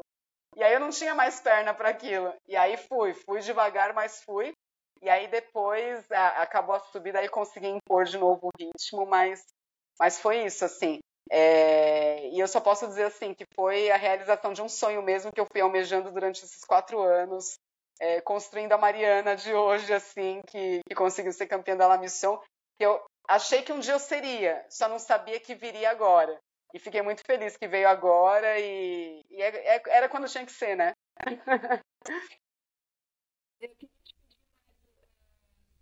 Você vem agora participando desse ano, você fez várias provas, né? Várias provas duras, assim, né? Então, uh, eu queria te pedir o, o que que tu atribui, assim, a, a tua performance? Eu acho que tu, tu bateu o recorde da prova, né? Ou, Sim. teve alguém que, que fez o recorde, acho que foi você, né? Sim. Que eu tinha escutado que, que bateu Sim. o recorde, né? E aí, uh, você, fez um período assim específico para o La Mission ou você veio utilizando já uh, as provas uh, no decorrer do ano como treinamento assim, ou você estava fazendo realmente um período mais específico para o La Mission? Então, assim, é, por incrível que pareça, a La Mission não era minha prova alvo do ano. É, ao contrário de quando eu fiz os 80, era prova, tudo que eu fazia naquele ano era para os 80K. Esse ano a La Mission não era. Eu só pus ela no, no calendário porque no começo do ano era para fazer parte do circuito do Skyrunning, né? Eu estava focada no circuito do Skyrunning. Só que aí, depois a Jaraguá veio o Sul-Americano, veio o Mundial, e aí mudou tudo, né? E aí até eu pensei, putz, agora eu vou para La Mission, vou estar tá cansada pra caramba do Mundial vou para a missão para completar, né? Aí, assim, até uma coisa que eu, eu tenho conversado muito com a Ivânia, tudo, eu falei, gente, eu vou, a gente tem que viver um dia de cada vez, né? Assim, porque é, tem acontecido tudo tão rápido e as provas, assim, né? É, a gente tem, é, sei lá, é, mudado tanto a cada prova, a nossa cabeça, não sei se muita prova boa agora, muita competitividade, assim, a gente está tendo. Então, as coisas estão acontecendo muito rápido, então eu estou vivendo, assim, um dia de cada vez, e tanto é que agora, depois da La Mission, eu já estou repensando esse finalzinho de calendário, já não vai ser mais o que eu tinha planejado. Já estou mudando algumas coisas também. Então, a La Mission não estava no meu planejamento, e assim, de. estava no plano, mas não estava como, como alvo. Uh, mas eu venho num ciclo, assim, desde a da Jaraguá, né, que até então, para mim, tinha sido a minha melhor prova, assim, mesmo que lá eu fiquei no, no, terceiro lugar, nem sempre a prova que a gente ganha é a nossa melhor, né? Então a Jaraguá para mim tinha sido minha melhor performance até então. E aí eu venho num ciclo de mesmo treinamento. Eu sou muito disciplinada também com treinamento. Eu venho num ciclo muito bom que a gente conseguiu, eu com o meu marido, que é meu treinador, a gente conseguiu entrar num, num ponto legal dele me conhecer muito bem e eu me conhecer também o que, que ele pode fazer comigo e aonde ele pode chegar e ir até além. É, a gente conversa muito sobre o que, que eu quero testar também. Eu falo para ele, olha, eu estou pensando em fazer um treino, você acha que é legal? Você acha que vai ajudar na evolução tal? Ele, pô, legal, vamos tentar isso. Aí eu vou lá e faço, eu, e ele sabe que ele pode pôr comigo, põe o que ele quiser. É, por mais que eu leia na, lá na planilha, ah, olha, acho que eu vou morrer nesse treino, mas eu vou e faço. E no fim eu não morro, aguento, que a gente aguenta, a gente é raçudo, a gente vai, né? Mas na hora a gente dá uma chorada, só falando, puta, tenho certeza que eu vou fazer isso, mas vou e faço. Então, assim, a gente está tá numa fase assim que a gente está testando várias coisas e tem dado muito certo esses testes e está dando tudo redondinho. E também a minha alimentação. É, eu, sempre, eu, eu falo e tenho falado para todo mundo assim, eu sou muito rígida com os atletas que eu oriento, né, é, na nutrição esportiva, e, e eu não estava tão rígida comigo. Por incrível que pareça, o santo de casa não estava fazendo a lição de casa e eu não estava seguindo as orientações que eu estava dando para todo mundo, eu não estava seguindo para mim. Eu falei, aí antes da Jaraguá foi isso. Eu falei, Mariana, tá uma vergonha na sua cara e começa a aplicar as coisas que você orienta para as pessoas, poxa, porque você está vendo os seus atletas dando resultado, estão se sentindo bem, a gente está vendo uma evolução e vamos lá, né? Vamos aplicar em você também, porque eu não sei eu comecei a pensar assim, acho que, sei lá, é, talvez a ansiedade da prova, a empolgação, eu acabava pensando, planejando, mas na hora eu não fazia nada daquilo que eu tinha planejado. Comia meio é, como tinha que ser, o que eu estava sentindo na hora, e não, e não planejava, que nem isso, assim, ai, estou me sentindo enjoada, mas eu sei que eu tenho que ingerir aquele, aquele carboidrato, independente do meu enjoo, porque senão vai faltar energia lá na frente. E agora eu faço isso. Não tá descendo, então vamos botar tudo de uma vez. Não vai ser aos pouquinhos para nem sentir o gosto direito, mas ele tem que descer, tem que parar lá no estômago de alguma forma. Então, assim, é, ajustei a alimentação, eu, eu atribuo essa performance a isso. O treinamento está redondinho, é, a gente chegou num ponto em que a gente está se conhecendo muito, ele conhece o que ele pode fazer comigo, está indo além e está dando certo. E a alimentação está super ajustada, a suplementação na prova está muito ajustada. É... E é isso. E além disso, o treinamento que eu tive, isso foi no ano passado que eu tive um treinamento mental por alguns meses e eu continuo seguindo as orientações que eu tive desse meu amigo psicólogo que me orientou com meditação, com treinamento mindfulness, né, de concentração durante a prova, um estado meditativo mesmo durante a prova. Então, alguns momentos que eu acho que eu vou é, sair fora daquele transe que a gente tem que entrar, né? E eu pego, não, calma, volta, volta para o foco, que é isso que você tem que fazer e tem dado muito certo, assim. Isso fez eu melhorar minha ansiedade. Eu era uma pessoa extremamente ansiosa pré-prova. Eu já perdi prova, assim, é, é, por ter saído muito louca no começo, por estar muito nervosa. E aí quebrei na metade da prova e me arrastei até o fim, porque errei mesmo estratégia por não pensar direito Agora não, eu acho que a minha cabeça está muito mais forte, o corpo está mais forte por causa disso. Eu consegui também mudar. Eu não não precisei perder tanto peso, mas eu também mudei muito a minha estrutura física. Hoje eu tenho muito mais massa muscular do que eu tinha antes. Reduzi muito gordura também. Isso, claro, consequência da alimentação mais organizadinha que eu fiz agora, tomando vergonha na cara, que é uma coisa que eu sempre soube fazer e não aplicava comigo. Mas é isso. Eu tava até me identificando com, contigo, assim, na parte agora que tu, tu falou de que a gente às vezes fica um pouco perdida, porque tu, tá, tu tem um calendário e tu tá fazendo. Tu, tu pensa, ah, vou fazer um ciclo redondinho para uma prova. E aí entra. É, acabam entrando oportunidades no meio do ciclo que tu, tu fica assim num dilema, não posso perder. Que nem eu vejo assim, você ah, você entrou mundial no meio, daí para mim também, no, no, meio do meu ciclo para Valdarã entrou o sul-americano. Era uma prova dura, eu sabia que eu ia me, me fadigar assim muito, né? Mas são oportunidades que às vezes a gente uh, tu, tu não pode deixar passar, é o momento, Sim. né? Então a gente tem que ir, tem que encarar, né? Mas a gente sabe, a gente vai já sabendo que vai estragar daqui a pouco um, um uma prova-alvo que, que tu tens, né? Que a gente tem pela frente. Mas assim, eu vejo, me identifiquei muito quando tu falou assim, ah, é um dilema que a gente tem, né? A gente tem um ciclo, mas aí vai entrando, entrando e parece que é a oportunidade é aquela, né? E a gente tem que muitas vezes aproveitar, que é a hora, né? Sim. Então, e eu acho que é, é válido também, legal. isso fortalece a gente também, né? A gente é, se desdobrar uhum. diante dessas situações, né, também. Eu ia para os 64 da Evolution, por exemplo, e aí eu mudei para os 20, porque eu falei, não, eu tenho um sul-americano para competir, porque para mim vai ser importante esse sul-americano. Mudei na última hora, fiz os 20 lá e fui para o sul-americano. E ainda bem que fui, porque talvez aí me ajuda a ficar mais descansada para estar na La Mission agora. Não emendei três provas seguidas tão longas, né? E isso me ajudou bastante, porque eu sei também o que o meu corpo aguenta. Não aguentaria tanta prova longa assim. É, não, tem, tem um e outro, assim, tipo a Letícia, o Felipe, assim, que aguentam essas pauladas uma em cima da outra, mas isso é, é outro, outro parâmetro, né? Exato. Vamos falar de gente mais normal, assim, né? Mas, uh, nossa, muito legal. E eu queria, uh, Mari, que tu descrevesse, a, se tu conseguisse agora, descrever a prova em uma palavra, assim, um... Nossa! Uh, se tu fosse para dizer, é, uma palavra agora depois de ter feito a prova.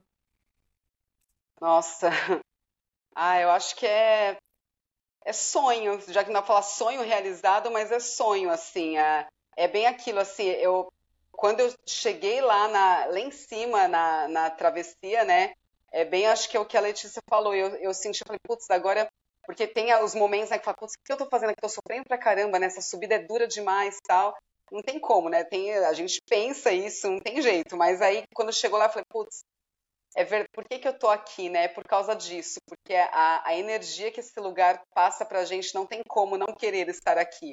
Agora eu entendi por que, que eu quis voltar e, e, talvez eu volte mais uma vez ou outras vezes, porque assim, aquele lugar é sensacional. Por mais que seja duro, duro, duro, duro subir, eu falo para as pessoas, quem não conhece, não tem ideia da dureza que é aquele percurso, né? é uma prova corrível, de certa forma, em muitos trechos, mas o trecho que não é corrível é muito duro, muito duro.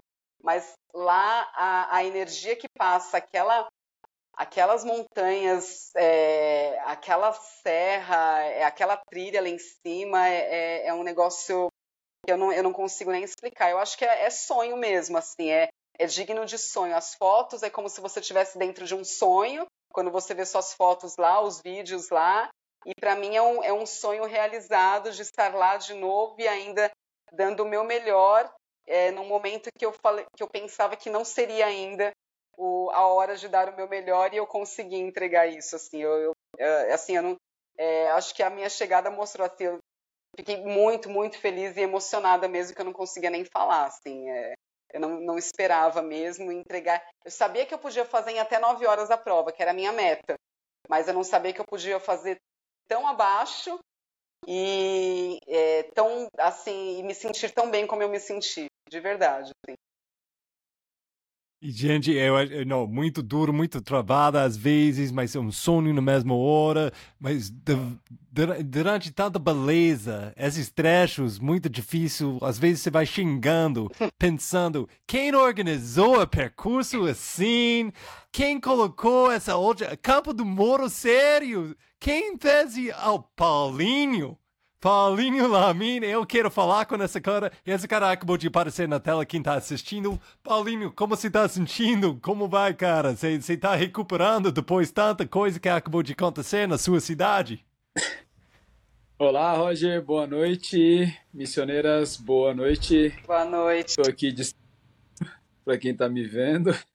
Tô literalmente doente aqui após esse turbilhão que foram os últimos dias, né? Eu trabalho 10, 12 meses, é, 10, 12 não, trabalho 12 meses, todos os dias eu acordo e durmo em La Mission e, e entregar tudo que a gente pensa é, durante 12 meses em quatro dias de evento realmente foi uma pancada tão grande quanto as missioneiras é, que fizeram o percurso. Não tenho dúvida disso, mas da mesma forma que foi recompensador para quem correu, mesmo achando o percurso né, duro e sofrido quando está executando, é, da mesma, é o mesmo sentimento de quem organiza né, quando acaba a prova.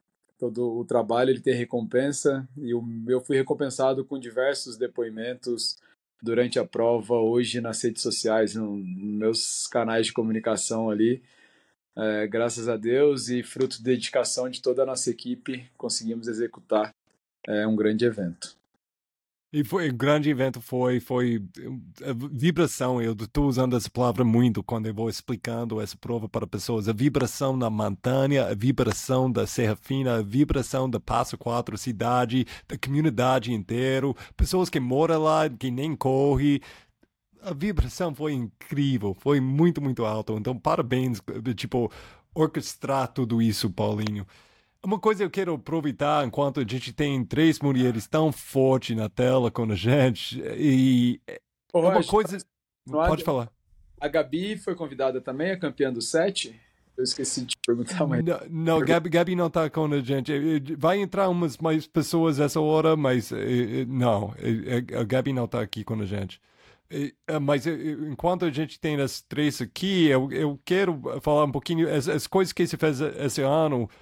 Uh, eu quero ouvir da, de vocês, o Fran, Letícia, Mariana, e, tipo, a, a, a, essa, o impacto de fazer tanta uh, movimentação de fortalecer a comunidade de mulheres nas trilhas. Uh, tinha o campo que aconteceu, tinha um, um 7K só para mulheres o, o, tudo foi igual, na, na, nem tinha essa pergunta de o homem está recebendo mais do que mulher. Não, não, não sei, mas eu não quero mansplain nada aqui. Eu quero ouvir de vocês qual impacto esse tem, que se, que se gostou, se tem dicas para melhorar coisas. E é, eu, eu, eu quero ouvir. Então, talvez, Letícia, você pode começar aí. Não, espetacular, né? É, tanta mulher, foi tanta mulher. Eu falei que eu acho que eu nunca encontrei tanta mulher num evento de, de corrida. ainda mais de montanha. E, pô, esse trabalho espetacular que o Paulinho e a equipe toda aí fez é sem palavras, né? Mas do que eu senti lá, é que a mulherada tava, assim, muito, muito empolgada. Muito empolgada mesmo. Até assisti os últimos vídeos agora, que foi lançado ali da La Mission.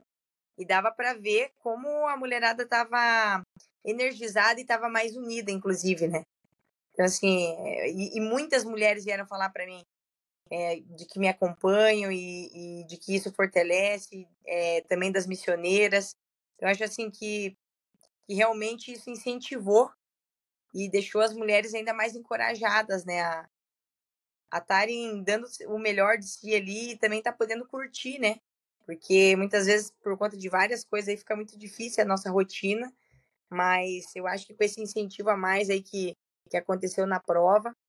Eu acredito que isso aí vai servir de exemplo para muitas, muitas outras, né? Porque é isso, né? Acaba sendo uma referência para que cada vez mais as coisas melhorem. Eu acho assim que foi espetacular. Eu que não fui lá no até no que teve o evento das missioneiras, eu achei assim, eu, eu assisti, infelizmente eu perdi. Queria muito estar tá lá. Eu já fiquei com vontade de ir, por exemplo, se tiver ano que vem. Então assim, eu achei, eu achei assim que foi uma excelente iniciativa. Tenho que parabenizar Paulo e toda a equipe aí, porque realmente deu para sentir que vocês.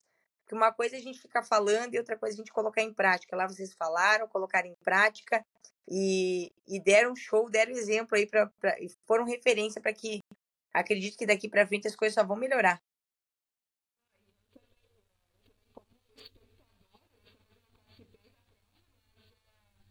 Como espectadora, assim, acompanhei ali o, o tanto o camp como a própria corrida ali, a gente via que as, eu sentia assim a mulherada na prova vibrando muito mais, tanto as que estavam participando, eu não sei se uh, vamos dizer assim, foi uma questão de organização da prova, dar uma maior uh, visibilidade para as mulheres, mas eu senti que elas apareceram muito mais, elas estavam muito mais vibrantes umas pelas outras, muito mais torcendo. Eu achei um engajamento muito maior. E, e olha, eu achei isso um espetáculo da prova, assim, e das meninas que estavam lá. E, com certeza. Uh, unificou assim e fortaleceu muito mais assim porque eu achei eu olhando do, do, da tela do meu celular eu sentia essa vibração das mulheres pelas mulheres assim e tanto na corrida quanto uma pelas outras ali na chegada eu não, não tinha visto assim fazia tempo que eu não tinha visto mais uma pela outra assim eu, eu achei isso muito legal. Sim eu faço minhas as palavras de vocês e uma coisa que eu quero enaltecer e que eu falei que subiu o parâmetro de, de organização de provas é, é o, são os banheiros. Eu tenho que te parabenizar, Paulinho, porque os banheiros foram sensacionais. Você chegar numa prova, mesmo na arena, você ter um banheiro com a estrutura que você colocou lá, olha, é, é fora de série. Estruturas de banheiro nos pontos de controle, mesmo é, pontos de controle que não tinha, né, estruturas de casa, tudo tinha banheiro ponto. É, é, eu não usei o banheiro, mas eu sei que tinha, e até quando eu fui acompanhar a prova dos 80, eu vi que tinha na Toca do Lobo um banheiro mega estruturado. Então eu falei, gente, vamos ter que subir o parâmetro das outras corridas, porque é, o, o, banheiro para mim foi o auge do negócio. Mas a questão da, da, dessa união das mulheres também, eu acho que que o fato de ter esse conselho também ajudou muito nessa união, que é uma coisa que a gente tem buscado tanto já há um tempo, né? E que eu tenho falado desde o ano passado, quando eu, eu fui para a seleção de Sky, eu falava, gente, a gente tem que ser unido pela equipe do Brasil e ser unido nós mulheres, assim, uma pela outra, assim, porque se nós não nos ajudarmos, quem vai apoiar a gente, né? E agora a gente tem uma prova gigante no Brasil que tem dado esse apoio maravilhoso para nós mulheres e eu também fiquei com muita invejinha do, do encontro das missioneiras, que eu também queria estar junto. Porque achei maravilhoso. Gente, a gente tem mais uma mulher incrível na tela agora, quem está assistindo, mas quem está ouvindo, a, a Lica, ou a Lídia está aqui com a gente. Lídia, você está tá correndo agora mesmo? O que você está fazendo? Você está fazendo um trotezinho já? Depois de ser campeã de 35, você já está correndo, treinando para o próximo? Não vejo a hora dessa próxima edição, viu? Eu amei! Meu Deus do céu, curti demais. Curti Tenta demais. descansar um pouco, por favor, Lígia. Não, eu não fui correr, eu tô aqui no trabalho com o JVM, que aliás tá pé da vida comigo, que eu cheguei na frente dele por dois segundos. tá dando pra falar isso. Mas tá engraçado, gente, tá engraçado. Tô aqui na, no Ibira, né, no ponto nosso aqui com os JVMs, continuando a festa que tava aí na arena desde sexta-feira, né? E comentando, tá todo mundo aqui assim, em êxtase, é, com a prova, da, com a atmosfera, com o que aconteceu na cidade, ver todo aquele movimento, né? E, e a gente curtindo uma alta montanha mesmo, uma corrida de montanha e numa, numa entrega assim da galera bem, bem feliz, muito se desafiando, a turma cada uma contando uma história bem bacana e a experiência que teve, né? Eu acho que para mim, resumindo, La Mission foi uma experiência marcante assim de todas as provas que eu já participei. É, assim, a gente tinha condições de ter é, uma prova como essa no Brasil e o Paulinho pegou essa sacada e arrasou. Abraçou de uma tal forma que trouxe essa, essa energia que a gente precisava, que a gente encontra lá fora e que não, assim, para mim bateu, assim, em respeito às outras organizações, eu gosto muito de algumas provas aqui no Brasil, mas essa que eu estava almejando tanto querer fazer e não foi à toa, né? Bateu minhas expectativas total, assim, Gostei demais. Parabéns a todos nós aí que fizemos parte dela e todos que organizaram que foram impecáveis, assim, impecáveis. Amei, amei. E Lídia, quero dar um pouquinho de espaço para você comentar sobre sua própria prova, porque você arrasou na 35 é, o percurso, foi o percurso eu conheço menos, mas eu, eu vi as mudanças que aconteceu esse ano e, nossa, não foi um percurso fácil, não. Parece que tinha, tipo, três VKs dentro de 35 quilômetros. Foi muito punk. Pode okay. falar sobre sua prova, como, como foi e como foi desenvolvendo frente de você? Ah, bom, eu, eu consegui fazer né, um treino com o pessoal da assessoria e com o Wellington Noronha, né? Eu acho que um mês antes. Aí eu pensei comigo, ah, eu gostaria de voltar ainda aqui para treinar um pouco mais, porque o, o bom de ter ido treinar, a gente sabia o que enfrentar, né? E isso trouxe para todos, foi unânime que a gente, os que fizeram o treino, que fizeram a prova, a importância de ter ido ver o trecho, né? Porque ele foi realmente desafiador. E a gente ficou, né, numa exposição de alta montanha. E aí eu queria deixar aqui também uma, cara, eu achei muito legal porque tinha foi com muita segurança que a gente passou por esse trecho, né? Tava uma ventania lá em cima e a parte do o pessoal do Góis, né? Acho que foi eles, me corrige aí, que ficou lá em cima dando o suporte que era necessário para quem tivesse algum tipo de vertigem, né? E então foi, foi com muita segurança. Então a gente se preocupou em realmente fazer força, né? Porque é uma prova que a gente fez força. E o fazer força é, nos expõe um pouco mais, porque quem não está acostumada com alta montanha e, e vai para uma prova como essa, como você disse, é praticamente três VKs dentro de 35 km. Sentiu, muito sentiram, né? Aí fica mareado, eu mesmo me senti mareada muitas vezes, tive que respirar conscientemente, administrar né, a, a minha prova, por conta de altitude de fazer força, normal. Então, mas eu já sabia que podia acontecer. E aí a estratégia minha para para conseguir ir bem e eu coloquei a mission como uma prova alvo, né? Então eu queria dar tudo que eu podia nela mesmo, arriscar, inclusive de quebrar eu, eu de, tinha decidido isso. Eu pensei, né, chegar bem nos 14 km por conta da via ferrata, do fluxo que ia ter lá. Embora eu soubesse que ia ter três cordas, ia ter mais gente ajudando. E aí eu fiquei com receio desse, desse engarrafamento lá. Daí eu falei, vou fazer um pouco mais de força aqui, nos 14 km, chego lá e, e administro de, diferente, faço um trekking mais forte. Cheguei lá, fiz isso, né? Deu certo, liderei a prova com 10 minutos de diferença, eu acho que do início ao fim da segunda. E consegui também melhorar um pouco mais minhas descidas, que é uma coisa que eu tento desenvolver. Então, também foi um dos motivos que eu queria participar da La Mission, que eu sabia que era uma prova que tem muita técnica, né? É, passa por muitas trilhas. E, e aí me desafiar nisso também. Então, eu acho que é assim que a gente vai melhorando, né? Quando a gente está em alta competição, a gente sabe que tem alguém atrás, com muito respeito às meninas. Eu, eu nunca desacreditei de nenhum atleta, né? Eu acho que só ganha quem passa o pórtico mesmo. A gente viu em outra edição da La Mission como isso foi decidido por segundos, né? Milésimos de segundos. Então eu acreditei do início ao fim, fiz força do início ao fim, mas eu corri muito, muito feliz, muito feliz durante os percursos, eu me entendendo na prova e curtindo o visual que ela proporcionou, ela é duríssima, mas linda igual. Então a minha estratégia foi fazer força do início ao fim e deu certo. que eu queria, eu fiquei curiosa uh, em te pedir, porque eu sei que tu é uma corredora que gosta de correr rápido, assim, trilhas corríveis, né? Então, uh, tu sabia que tu ia enfrentar uma prova, assim, bem técnica, assim, como é que tu trabalhou isso aí, pensando, pô, eu gosto de correr, e eu queria saber se...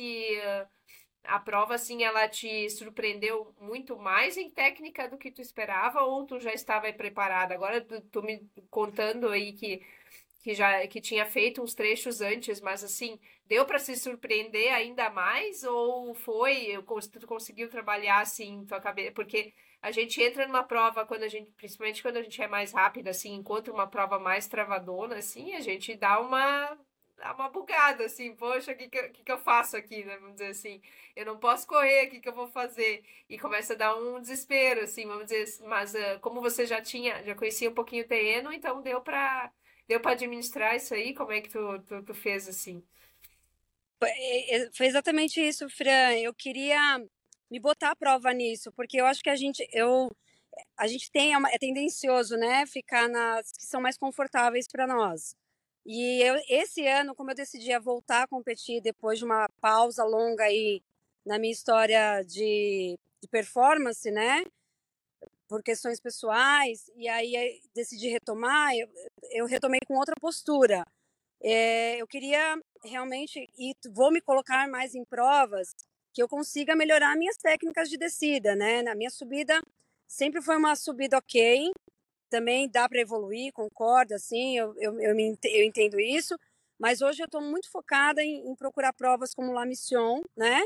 Que vai me oferecer um terreno mais denso, mais técnico, para eu conseguir descer, que nem vocês, né? Que é, aumentar minha coragem, como vocês é, mostram para nós, que é possível, né? Então, é, nada como ir para uma prova assim, para se testar. E aí, como eu estava com a cabeça nesse sentido, é, não me gerou um estresse grande, porque eu gosto das provas mais roladas, porque eu sabia que ia encontrar. Então, eu falei assim, cara, ou eu aproveito isso aqui de alguma forma, né, para tentar evoluir, e aí eu consegui fazer isso nas descidas, ali Campo do Muro, né, que é onde tinha bastante toco. Tropiquei bastante, cheguei a levar um, nadar um pouco aí na, na, na grama, aconteceu. Mas é, levantava e dava um sorriso e ia. Porque eu falei assim, bom, é, era isso que eu queria. Então vamos lá, vamos aproveitar o que nós temos para o momento. E eu consegui aproveitar. E aí a gente segue evoluindo, né, gente? Porque aqui em São Paulo eu não tenho essa oportunidade, entende? Então, se eu não tiver aproveitar uma oportunidade de correr uma prova assim, nessa magnitude, que é uma La Mission, que me consagrou, né, aí campeã dos 35, aonde eu vou fazer? Então, eu tenho que abraçar a oportunidade que me é possível, né? Então, eu fiz isso. Vou procurar fazer mais. Da mesma forma, eu me identifico muito. Eu uso as provas, vou procurando as provas mais difíceis para justamente melhorar assim essa parte de trilha específica que a gente não consegue, que eu não consigo pegar aqui. E eu queria te pedir, qual é que foi o maior desafio assim de se tornar uma missioneira? Olha, é... eu queria, é, bom, alta montanha, né, ali, a gente muito exposta, tudo, eu gostaria de fazer uma prova forte do início ao fim, né? E me coloquei em teste nisso. E a minha prioridade era me tornar missioneira. Então eu ia fazer de tudo para chegar, mesmo que torta. Mas eu também queria arriscar, arriscar mesmo a melhorar a minha condição, minha performance na trilha. e tudo deu encaixou. Então foi perfeito. Não posso reclamar. Eu acho que eu consigo evoluir mais, com certeza. Sair de lá com outras possibilidades para melhorar treinamento e vou colocar em prática, né? Porque o ano que vem, voltando para a La Mission, obviamente, ou eu vou para melhorar esse tempo nos 35, ou eu vou para uns 50 aí, que, que é uma distância que eu também gostaria de ir melhor. Gente, eu, quem está assistindo sabe, é, o, a gente tem a campeã de 35 a gente tem a campeão de 35 agora. André Mapa acabou de aparecer aqui. Eu quero deixar. Eh, no outro lado, as pessoas dizem sim, pode entrar, pode sair quando você tem que sair. É um prazer, tem tanto talento, tanto conhecimento na tela na mesma hora, mas entendo demais se, se, se tiver que sair, entendo demais. Mas fica com a gente mais tempo possível. Paulinho, eu quero, eu quero uh, perguntar alguma coisa para você. Como eu, eu, a gente já está falando, você está fazendo muitas coisas certas. Eu acho que é segredo não. Qualquer pessoa que estava em Passo 4 viu isso durante o fim de semana. Esse ano, ano passado, ano antes. E quem foi uh, os três anos, quatro anos, viu desenvolvendo essa prova de, você, de La Mission Brasil. Eu quero saber, e é uma coisa que eu quero talvez a gente pode entrar isso também, até organizadores do UTMB Paraty, a Rafa e Rafa, o Miranda e Campos estava aí com, com você, você abraçou essa, essa entrada de um, um UTMB no Brasil. Com esse desenvolvimento da prova, você faz força, eu sei, eh, essas bate-papo que eu já tinha com você e assistindo de fora, você faz força de desenvolver, mas desenvolver o jeito certo. Não, não, não faz um passo grande demais. Todo ano você, faz.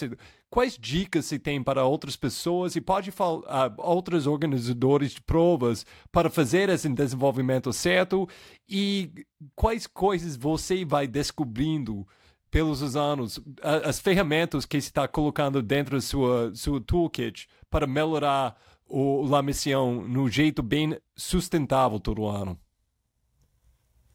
Bom, você falou aí no, no final o que eu penso, que é um desenvolvimento sustentável.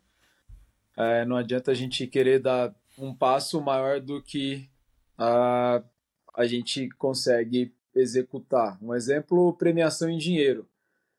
Em 2017, a prova não tinha condições financeiras de oferecer uma premiação em dinheiro.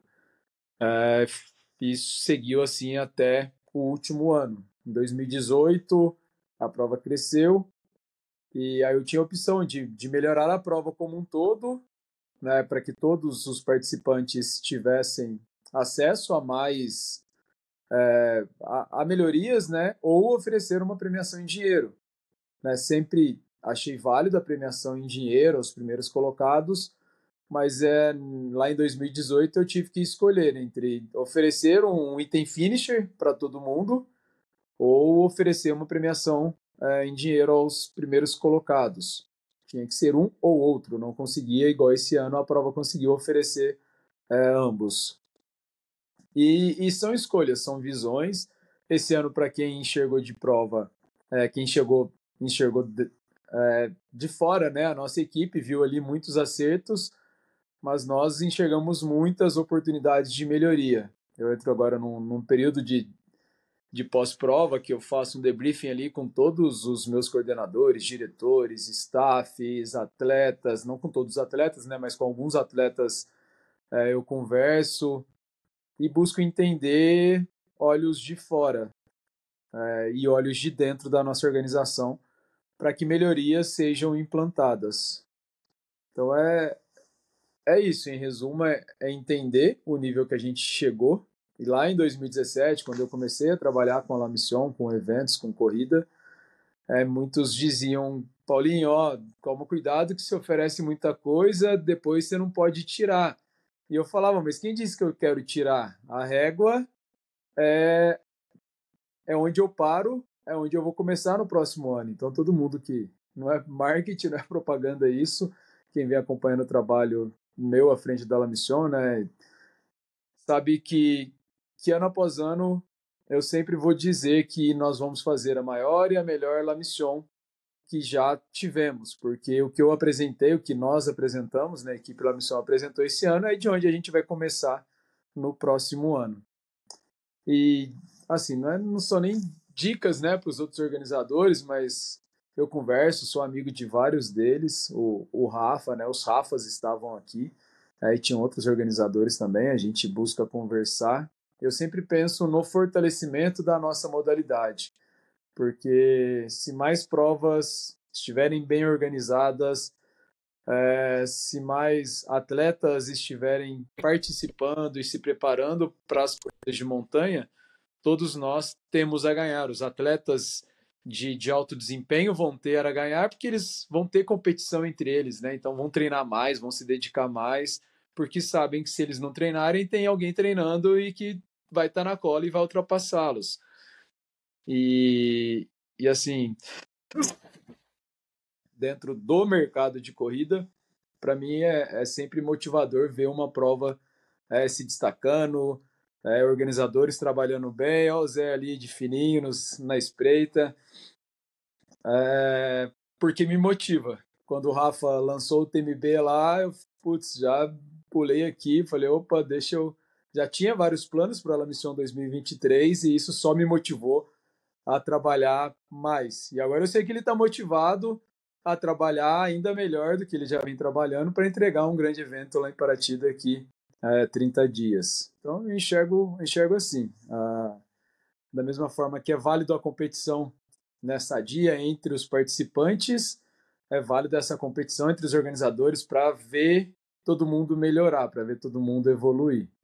E uma dica é: o básico bem feito é melhor do que o, o excelente mal feito. Então é isso que, que a gente busca aqui, fazer o básico bem feito. Então, são, assim, o básico para mim é entregar tudo aquilo que eu prometi, tudo que eu coloquei no regulamento do atleta, a gente se esforçar ao máximo para entregar. E, e a entrega envolve né, tudo que a gente ofereceu de serviços prestados, e um deles é, por exemplo, eu ter que cortar um atleta que chegou um minuto, dois minutos depois, num ponto de corte ou no tempo limite. Eu faço isso com o coração partido, minha equipe também. Mas esse é, é uma entrega que a gente combinou, né? Entre o atleta e a organização. Ó, se você não cumprir seu tempo limite, você vai ser cortado. Então, fazer cumprir as regras, né? já li o regulamento hoje, que eu sempre bato na tecla, seria a minha maior dica para qualquer organização de prova. Tenha um regulamento claro, tenha regras e faça cumprir as regras que o público, com certeza, na sua grande maioria, é o que espera.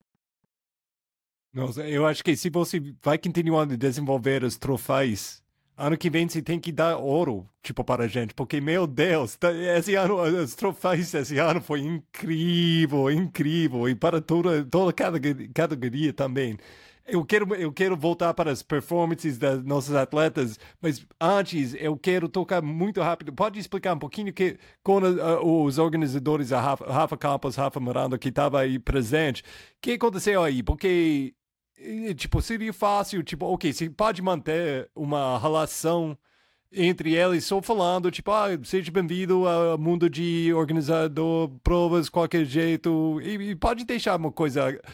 Uh, agradável entre todo mundo. Mas não, você, você, parece que você fez um pouquinho mais. Você abraçou e convidou eles para participar no evento. Pode falar um pouquinho sobre essa relação e, e, e como foi o desenvolvimento disso? É, então, os Rafas estavam aqui, né? O Rafa Campos eu já conheço há mais tempo.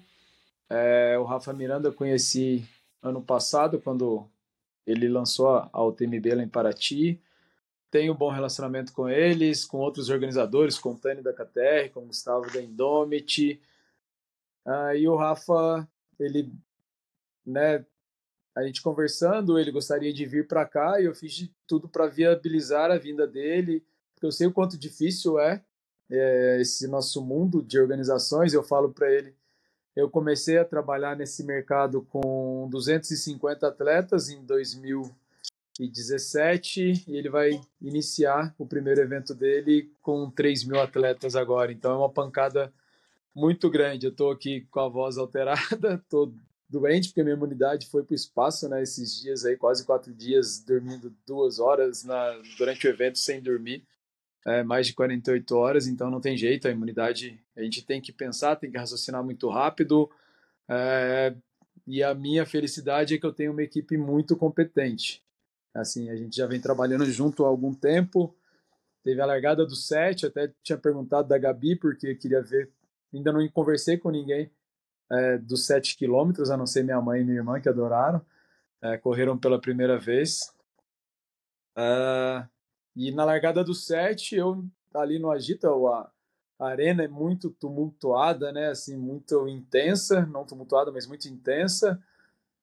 E eu fui fazer a largada do 7 e a gente tem aquela travessia da rodovia. Eu tinha me esquecido, né, se estava fechado, se não estava.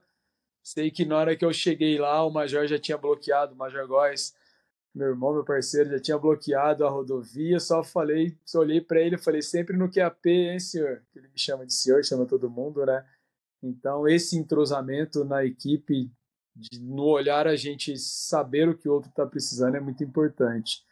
É, falando em equipe aqui, vou, também é outros membros da nossa equipe, né? O Togumi que me segurou, eu estava meio emputecido lá na, no início da prova, e ele me tirou do, do olho do furacão ali. Como eu falo para minha equipe, né, saia do furacão. São alguns momentos muito intensos ali e eu peço para tomar decisão, saia do furacão, enxergue é, tudo aquilo acontecendo de fora e coordene nossa equipe como deve ser. E eu estava me envolvendo muito no furacão. Ele veio, me puxou e falou: calma, respira, desabafa comigo e depois toma sua decisão. Então, o nosso universo trail ele é muito pequeno, né? A gente faz muitas amizades e outros organizadores com certeza é, são bem-vindos à La Mission, são meus amigos é, próximos e sempre que eu precisar de alguém, eu sei que eu terei um apoio e quando precisarem aqui da organização da La Mission também terão. Fantástico. Ô, Andrei, você apareceu aqui, eu quero te dar o, o microfone aqui parabéns primeiro, grande prova. Pode explicar como foi esses 30, 35 quilômetros que a gente já estava brincando aqui? Foi quase três VKs dentro de uma prova. O, e você, você agora está o mestre de VK aqui no Brasil. Como foi essa prova para você e sua preparação eh, fazendo tantas VKs? Você acha que ajudou? É, primeiramente, boa noite a todos, né? Cara, parabenizar a minha aí pela, pela excelente prova. O percurso estava muito, muito bem definido. A prova dos 35, né? Não tem, não tem como falar, não, não faltou nada, não deixou faltar nada. A arena, eu fiquei impressionado com tudo. Fiquei, primeiro que eu fiquei muito é, em pânico, né? Pelo o, a apresentação que eu tive de como seria a prova, né? Eu imaginava, lógico que foi uma prova dura, mas eu imaginava o dobro de dificuldade. Eu acho, eu não esperava fazer o tempo que eu fiz. Eu imaginava fazer acima de, de 5 horas e, e 30. Eu fiz uma hora abaixo do tempo. E Cara, eu gostei demais, achei bonito demais. Quase que o vento me levou da, né, da montanha, na, na, na, naquela via ferrata lá, o vento quase me tirou da prova. Mas achei muito confortável para mim a prova, pelo fato de eu estar tá fazendo os VKs, né? Então, assim, quando eu cheguei na, na. Quando eu terminei a volta da Flona, é que. É, parece que eu comecei a prova. Então, assim, eu fiz o VK, quando eu cheguei lá em cima, lá no cume, eu já tinha tomado bastante frente, né, do, do segundo. Então, a segunda parte da prova foi bem tranquila. Eu desci em ritmo, lógico, forte, mas eu tava... Não tinha ninguém no meu retrovisor, então eu fiz uma prova bem, bem, bem confortável para mim. E quero voltar de novo ano que vem tentar baixar o tempo, se continuar a mesma prova, né? Tentar buscar o mais próximo ali das quatro horas, continuar dedicado aos meus treinos do jeito que eu tenho feito. Acho que acho que tudo é, é dedicação nos treinos. A prova você não tem que competir com ninguém, você tem que fazer exatamente o que você tem feito nos seus treinos. Então, assim, é muito difícil não dar certo quando você tenta aplicar o que você tem feito nos seus treinos. Se você tem um ciclo de treino bem feito, é, é quase que é, impossível de dar errado. Você não pode querer superar um atleta que está mais treinado que, que você. Mas eu fiz exatamente o que eu tenho feito nos meus treinos. Não foi nada que eu não tenho feito no, no meus dia a dia, né, na semana. Achei muito gostoso, cara. Achei o mais o que eu fiquei mais impressionado mesmo foi com o evento no, no, no geral, a cidade, como como que eu nunca tinha visto uma coisa daquele tamanho. É, só tinha visto lá fora, achei muito legal, cara, aquilo ali de anunciar os atletas. Eu tinha visto aquilo no Mundial, aquilo ali, a gente já entra num, num, num cara, a adrenalina já vai lá em cima, é muito massa, cara. Eu fiquei muito, muito satisfeito de conhecer a, a La Mission. o trail brasileiro, eu acho que chega mais próximo hoje em questão de organização, de prova, de de clima, tu pode dizer que hoje seria uma das provas que representa o trail no Brasil? É, hoje conversando com a minha companheira, né, a Leiene, a gente conversou que a impressão que a gente teve que a La Mission é a maratona de Boston no Brasil, entendeu? Assim, um nível é, assim, não dá para mensurar, né? É, eu nunca vi nada parecido, nem não tem como comparar com outra. E assim, eu acho que todo mundo, quando a gente pegou, uma coisa interessante também que eu vi é aquele start list, né? A gente consegue ver os atletas escritos. Então, assim, todo aquela pessoa que assim, ah, será que fulano vai? Será que é determinado competidor vai? A gente consegue ver. Então, assim, deu para ver que muita gente, é, que, que, aquelas figurinhas todas, né, que a gente vai acompanhando na, na, nesses cinco anos que eu tenho de corrida, todo mundo, acho que 90% estava escrito na prova, então acho que não tem outra prova que eu possa comparar assim, eu colocaria a Indomit, mas mesmo assim a Indomit ficou muito abaixo, não que que seja uma prova abaixo, né, mas assim, a, a que eu tinha parâmetro para comparar, a missão tá um, um patamar acima, né, mas Tomara que, igual ela me falou, que ano que vem seja melhor a missão que a gente possa estar tá esperando que venha a acontecer, né?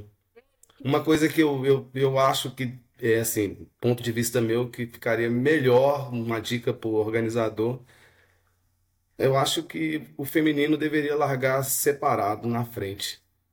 A, o, a elite feminino, o, o bloco feminino sairia ali uns dois minutos que Acho que favoreceria o, a, o pelotão feminino, isso aí.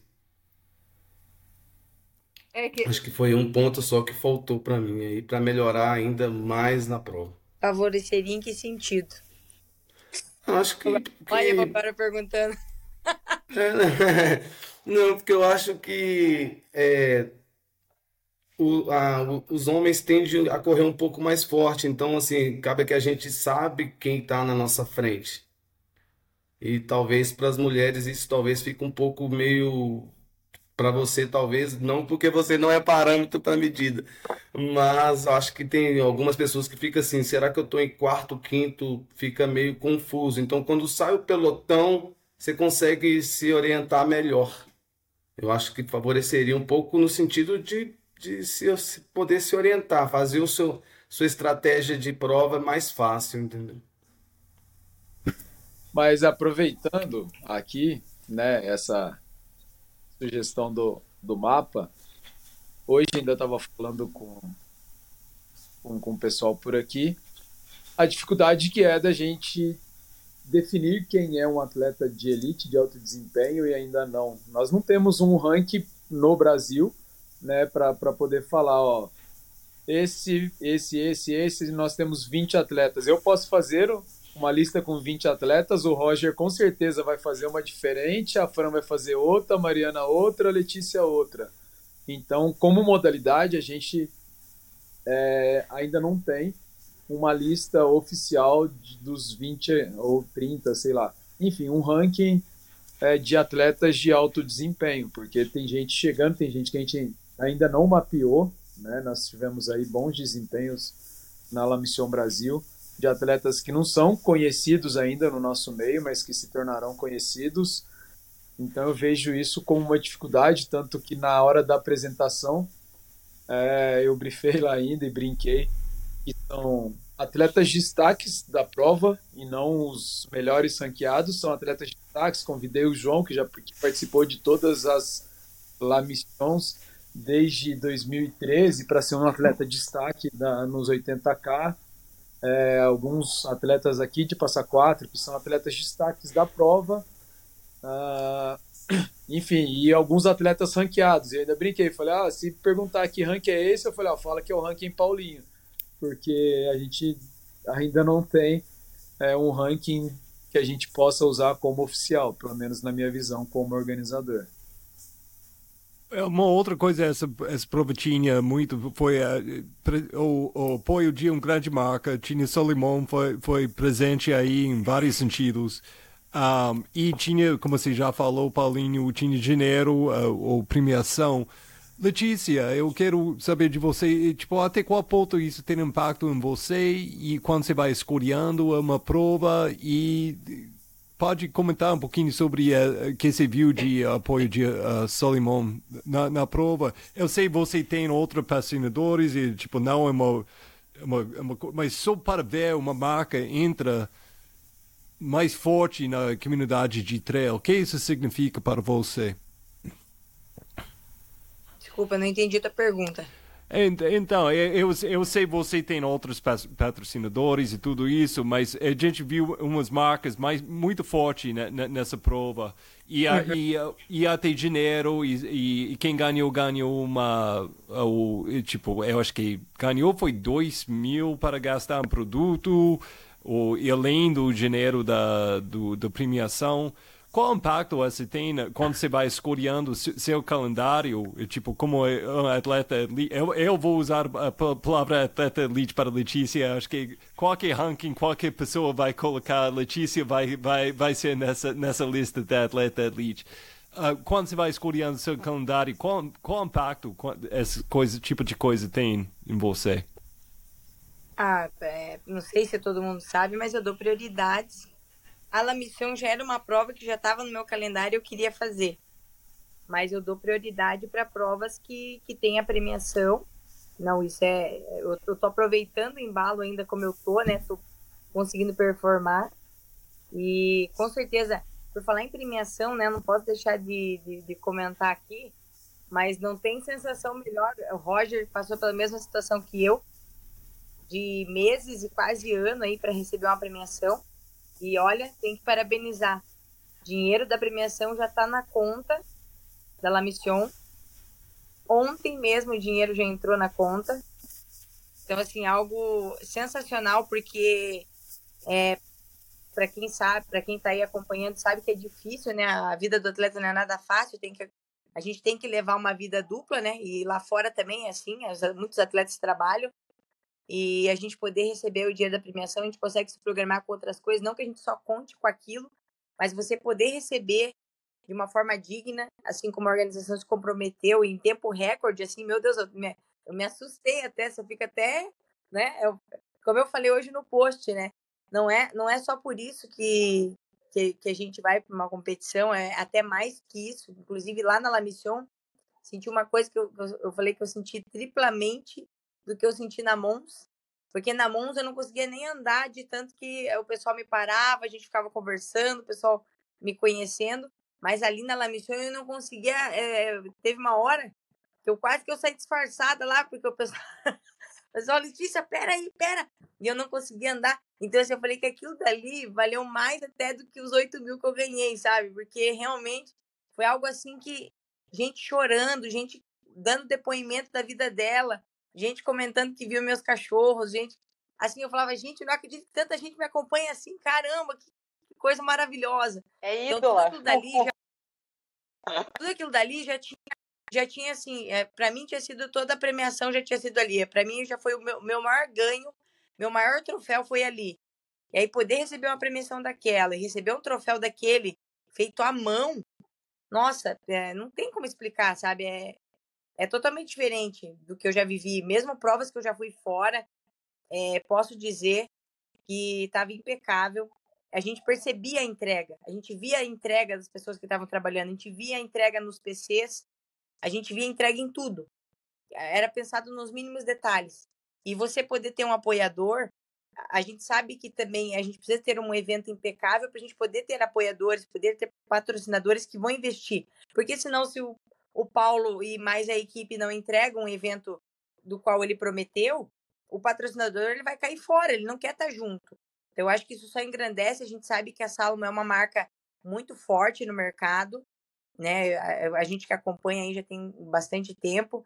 Você poder receber uma premiação ali junto, eu acho que é fantástico, material de qualidade. Então você faz o mercado movimentar, faz a cidade movimentar também, porque toda essa estrutura que envolveu o evento trouxe pessoas para poder fazer turismo na, em Passa Quatro, o pessoal tirou férias. Meus alunos já estavam com aquele efeito até ontem, eles não queriam mais voltar. Hoje já estava todo mundo falando, quando já abriu a inscrição 2024, quero fazer. Eu falei, bora.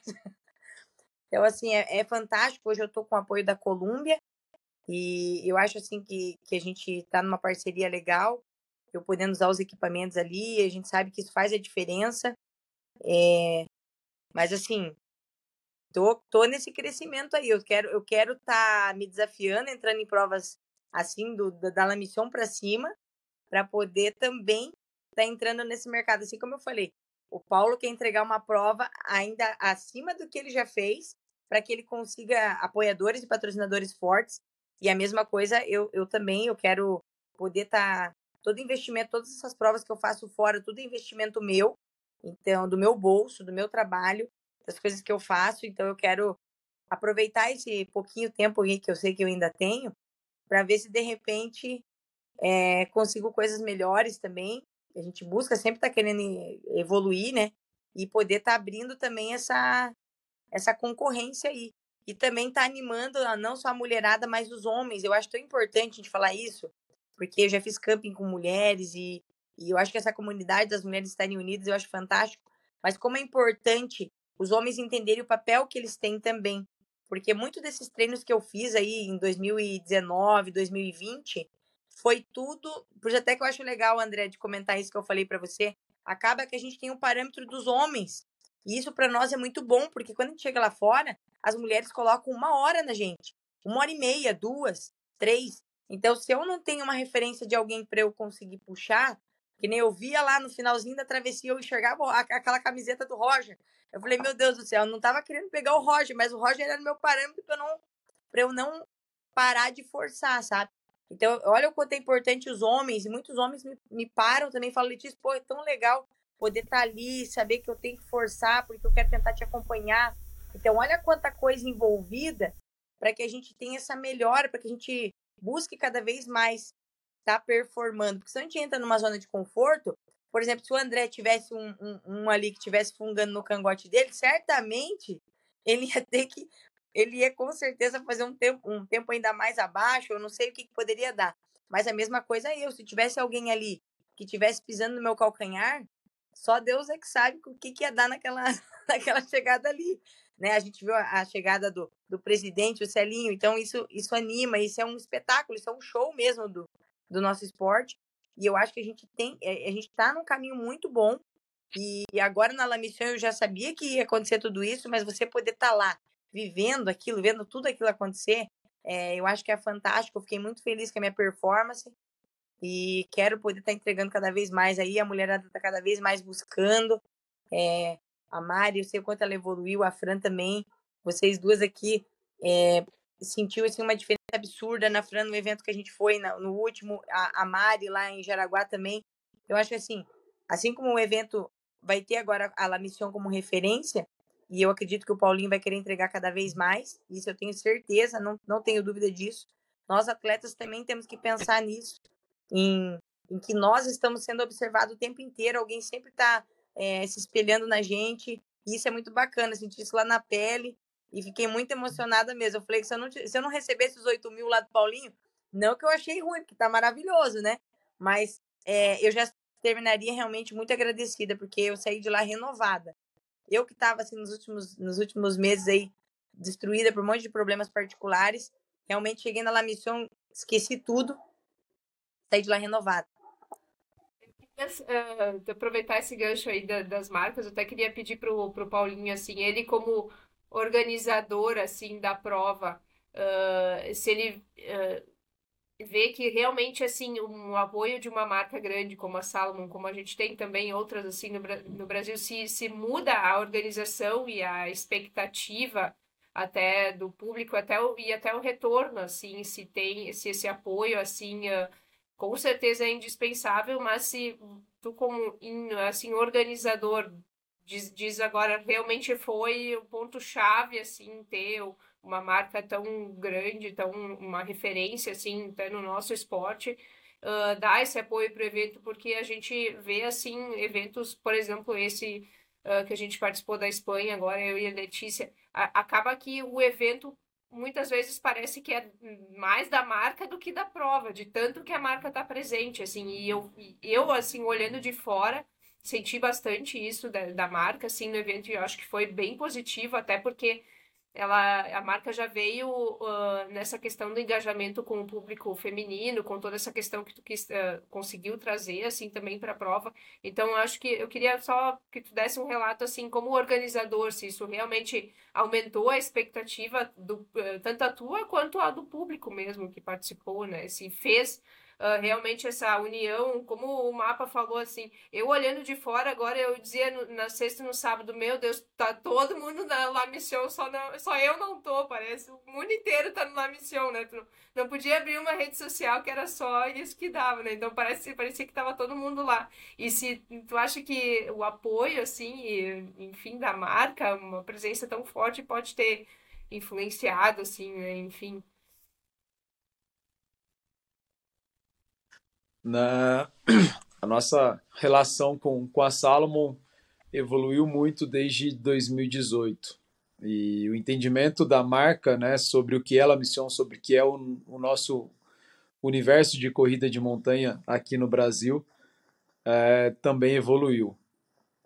Eu sempre que vou conversar com algum alguma marca, ah, antes de falar em, em, números financeiros, entre, antes de entrar nesses aspectos, a primeira coisa que eu, que eu busco, eu não mando uma apresentação da prova, nada. Eu falo, vamos, pelo menos foi assim que, que eu trabalhei uh, esse ano. Quando alguma marca me abordou, ou quando eu queria abordar alguma marca. Vamos conversar pela primeira vez para entender né, o que, quais são as expectativas da, da marca, para ver se eu consigo entregar as expectativas e que eles também entendam o projeto da La Mission para ver se a gente consegue ter uma sinergia. É, a Salomon chegou à prova em 2018 e essa relação em 2018 ela ainda era um pouco distante, é, vamos dizer assim. E eu via isso e ainda vejo, né, acontecendo com os atletas e com as provas também. A gente vê uma marca ali e acha que a marca está investindo, está colocando dinheiro quando na verdade às vezes está entregando uma premiação que é um par de tênis para entregar alguns atletas, tanto que diversas, vou falar diversas porque foram algumas marcas procuraram. A La Mission querendo fazer permuta de material e é algo que a La Mission hoje não aceita porque a gente entende que está bem posicionado, que a gente consegue fazer uma entrega grande e que se a gente se sujeitar somente à permuta de material, a gente não muda a mentalidade dos atletas, das marcas né, e os atletas que são mais próximos de mim, uh, eu tenho conversado dessa forma. O Wellington Noronha é um deles, que mora aqui ao lado também, então tenho uma proximidade com ele. Uh, e ele né, não, tem, não tinha todo esse conhecimento, esse relacionamento com marcas, e eu é, tenho conversado bastante com ele sobre isso, né? Que os atletas geralmente focam bastante no treino e acham, ao receber um par de tênis, uma mochila, que a marca está fazendo um favor para eles. E eu falo, não tem ninguém fazendo favor para vocês. Vocês estão entregando e a partir do momento que você deixar de entregar, a marca vai sair de você. Então, esse sentimento de estar sendo ajudado, eu busco tirar e busco entender isso dentro da. Não tem ninguém ajudando a La Mission. A La Mission está entregando é, porque é uma relação comercial. É, não sei se eu estou me fazendo entender. É uma relação comercial. Com a Salomon hoje é muito forte, né? E acaba se tornando pessoal, porque É, eu me envolvo em todos os projetos da La Mission, sou a, né, a, a cara ali de frente da prova e acaba que hoje eu tenho uma relação muito boa com, com a Salomon, né? Até mandar um abraço para toda a equipe deles lá, Carol principalmente. Entre tapas e beijos eu ainda brinco com ela porque eu fui bem bem direto quando ela assumiu a diretoria lá, a parte de, de marketing da Salomon. É, eu tenho até liberdade para falar como foi esse reinício, né, que ela assumiu no último ano. Esse foi o nosso segundo evento juntos, né, a Caroline à frente da Salomon. É, que eu falei para ela que enxergava a Salomon, né, que parece que eles pegaram uma marca, jogaram para cima e quem pegar pegou. Falei dessa forma para eles, porque eu já tinha uma certa liberdade e também a gente fala aqui em Minas, truquei sem carta, né? Falei, pô, deixa eu dar uma trucada, se ela tiver o zap ali, me fudi, fiquei sem marca. Mas, enfim, eu quis ir para cima porque entendo que a participação das marcas é importante para a evolução do nosso esporte aqui no país. Enquanto a gente ficar se sujeitando a somente permuta de material e pouca entrega das marcas, a modalidade não vai crescer. Então a Carol né, e todo o time da Salomon ali, a Aline, que é CEO da Salomon aqui, entenderam o projeto, entenderam a, o potencial da prova, entenderam que para eles né, é diferente. A Salomon é uma empresa internacional, mas a operação deles no Brasil, é, eles estavam não estavam satisfeitos com os números, né? E eles entenderam que para eles voltarem a crescer dentro do nosso país, eles precisam se envolver com a nossa comunidade. É, o diretor tem que sair de dentro do escritório e tem que ir para o meio da arena, igual eles estavam lá presentes. A Aline estava, o Igor estava, a Carol estava todos os dias. Entender o que o público quer, é, entender o que a marca pode oferecer, porque a Salomon tem uma linha diversa de produtos lá fora e não estava vindo para o Brasil. Eu falei para elas: olha aqui, do tênis a gente está vendo um tanto de outras marcas entrarem, concorrerem, então o atleta inicia na Salomon, quando ele vai subir de nível ali, quando ele está há mais tempo, não encontrava um tênis de qualidade. E nos últimos dois anos, a gente vê aí uma chegada forte de outra, de material da marca que a gente só encontra lá fora e chegando aqui no Brasil. É... E eles entenderam que a La Mission, né, poderia, a gente poderia ter essa sinergia. Então foi uma entrega bacana, muito legal. Ali a marca se envolve realmente com, com o evento. Apresentei o projeto da, das missioneiras e de pronto a marca abraçou é, a causa, né, o nosso pensamento. O evento também eles participam de uma forma é, muito presente, ali oferecendo condições. O ano passado, um dos pedidos né, que eu fiz foi que os campeões fossem atletas apoiados pela marca durante um ano, e foi exatamente isso que aconteceu. É, todos os atletas foram apoiados pela marca no último ano. É, Para esse ano, tiveram uma presença muito grande que fez a La Mission se tornar é, a prova que nós apresentamos. E com isso, outras marcas também se aproximaram. Né? A Mitsubishi veio através da Salomon, a Granado veio através da Salomon, a Biorritmo, que esteve com a gente também. Todas essas marcas foram, a La Mission foi apresentado através da Salomon. E, e a tendência é que mais marcas, e, e são marcas né, que a gente talvez, eu pelo menos não imaginava como organizador, que uma marca de, de sabonete, de, é, de produtos de higiene pessoal pudesse se associar a uma corrida de montanha. Uh, mesma coisa, uma rede de academias. Até então eu não tinha pensado, mas para eles é um universo muito, muito assim a se explorar. Então que que mais cê, marcas, cê, Paulinho, né, você mostrou foto de mim cruzando na chegada, foi tipo, gente, você tem que apoiar esse cara, você precisa sabão, por amor de Deus. É, foi mais ou menos isso, né? Mas e, e são marcas fora do nosso universo. Então, com o, esses públicos se unindo, a nossa modalidade tende a, a crescer. Então, que outras marcas, que outras organizações consigam ter apoio de, de marcas também, porque a nossa modalidade só tem a ganhar com isso. Gente, eu, eu quero ficar nesse, nesse assunto de marcas, de trabalhando, de...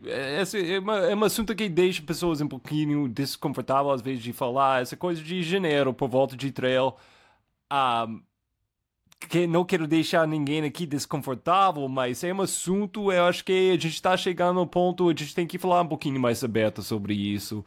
O Andrei, você postou outro dia, eu vi, tipo, nossa, eu tô cansado de tentar ir atrás. Eu, eu sinto essa, essa, tipo, quase uma castigo. Eu acho que você usava a palavra castigo, faz parte de seleção brasileiro. Porque, tipo, uma, se não usar essa palavra, eu vou usar, mas quase uma elefante branco é tipo, ah, você ganhou, você vai fazer parte da seleção brasileira. Parabéns, você tem que gastar 10 mil reais. É, tipo, e você vai atrás, apoio, explicando o que você está tentando fazer. É difícil, você fica cansado. Então, talvez, se quiser, você pode falar um pouquinho sobre sua situação, se tiver perguntas aqui. Uh, de como como ir atrás disso ou se alguém aqui uh, quer entrar com esse assunto eu quero deixar esse espaço aberto. É, é, um, é um assunto delicado igual você está falando né? Às vezes a gente é até mal interpretado.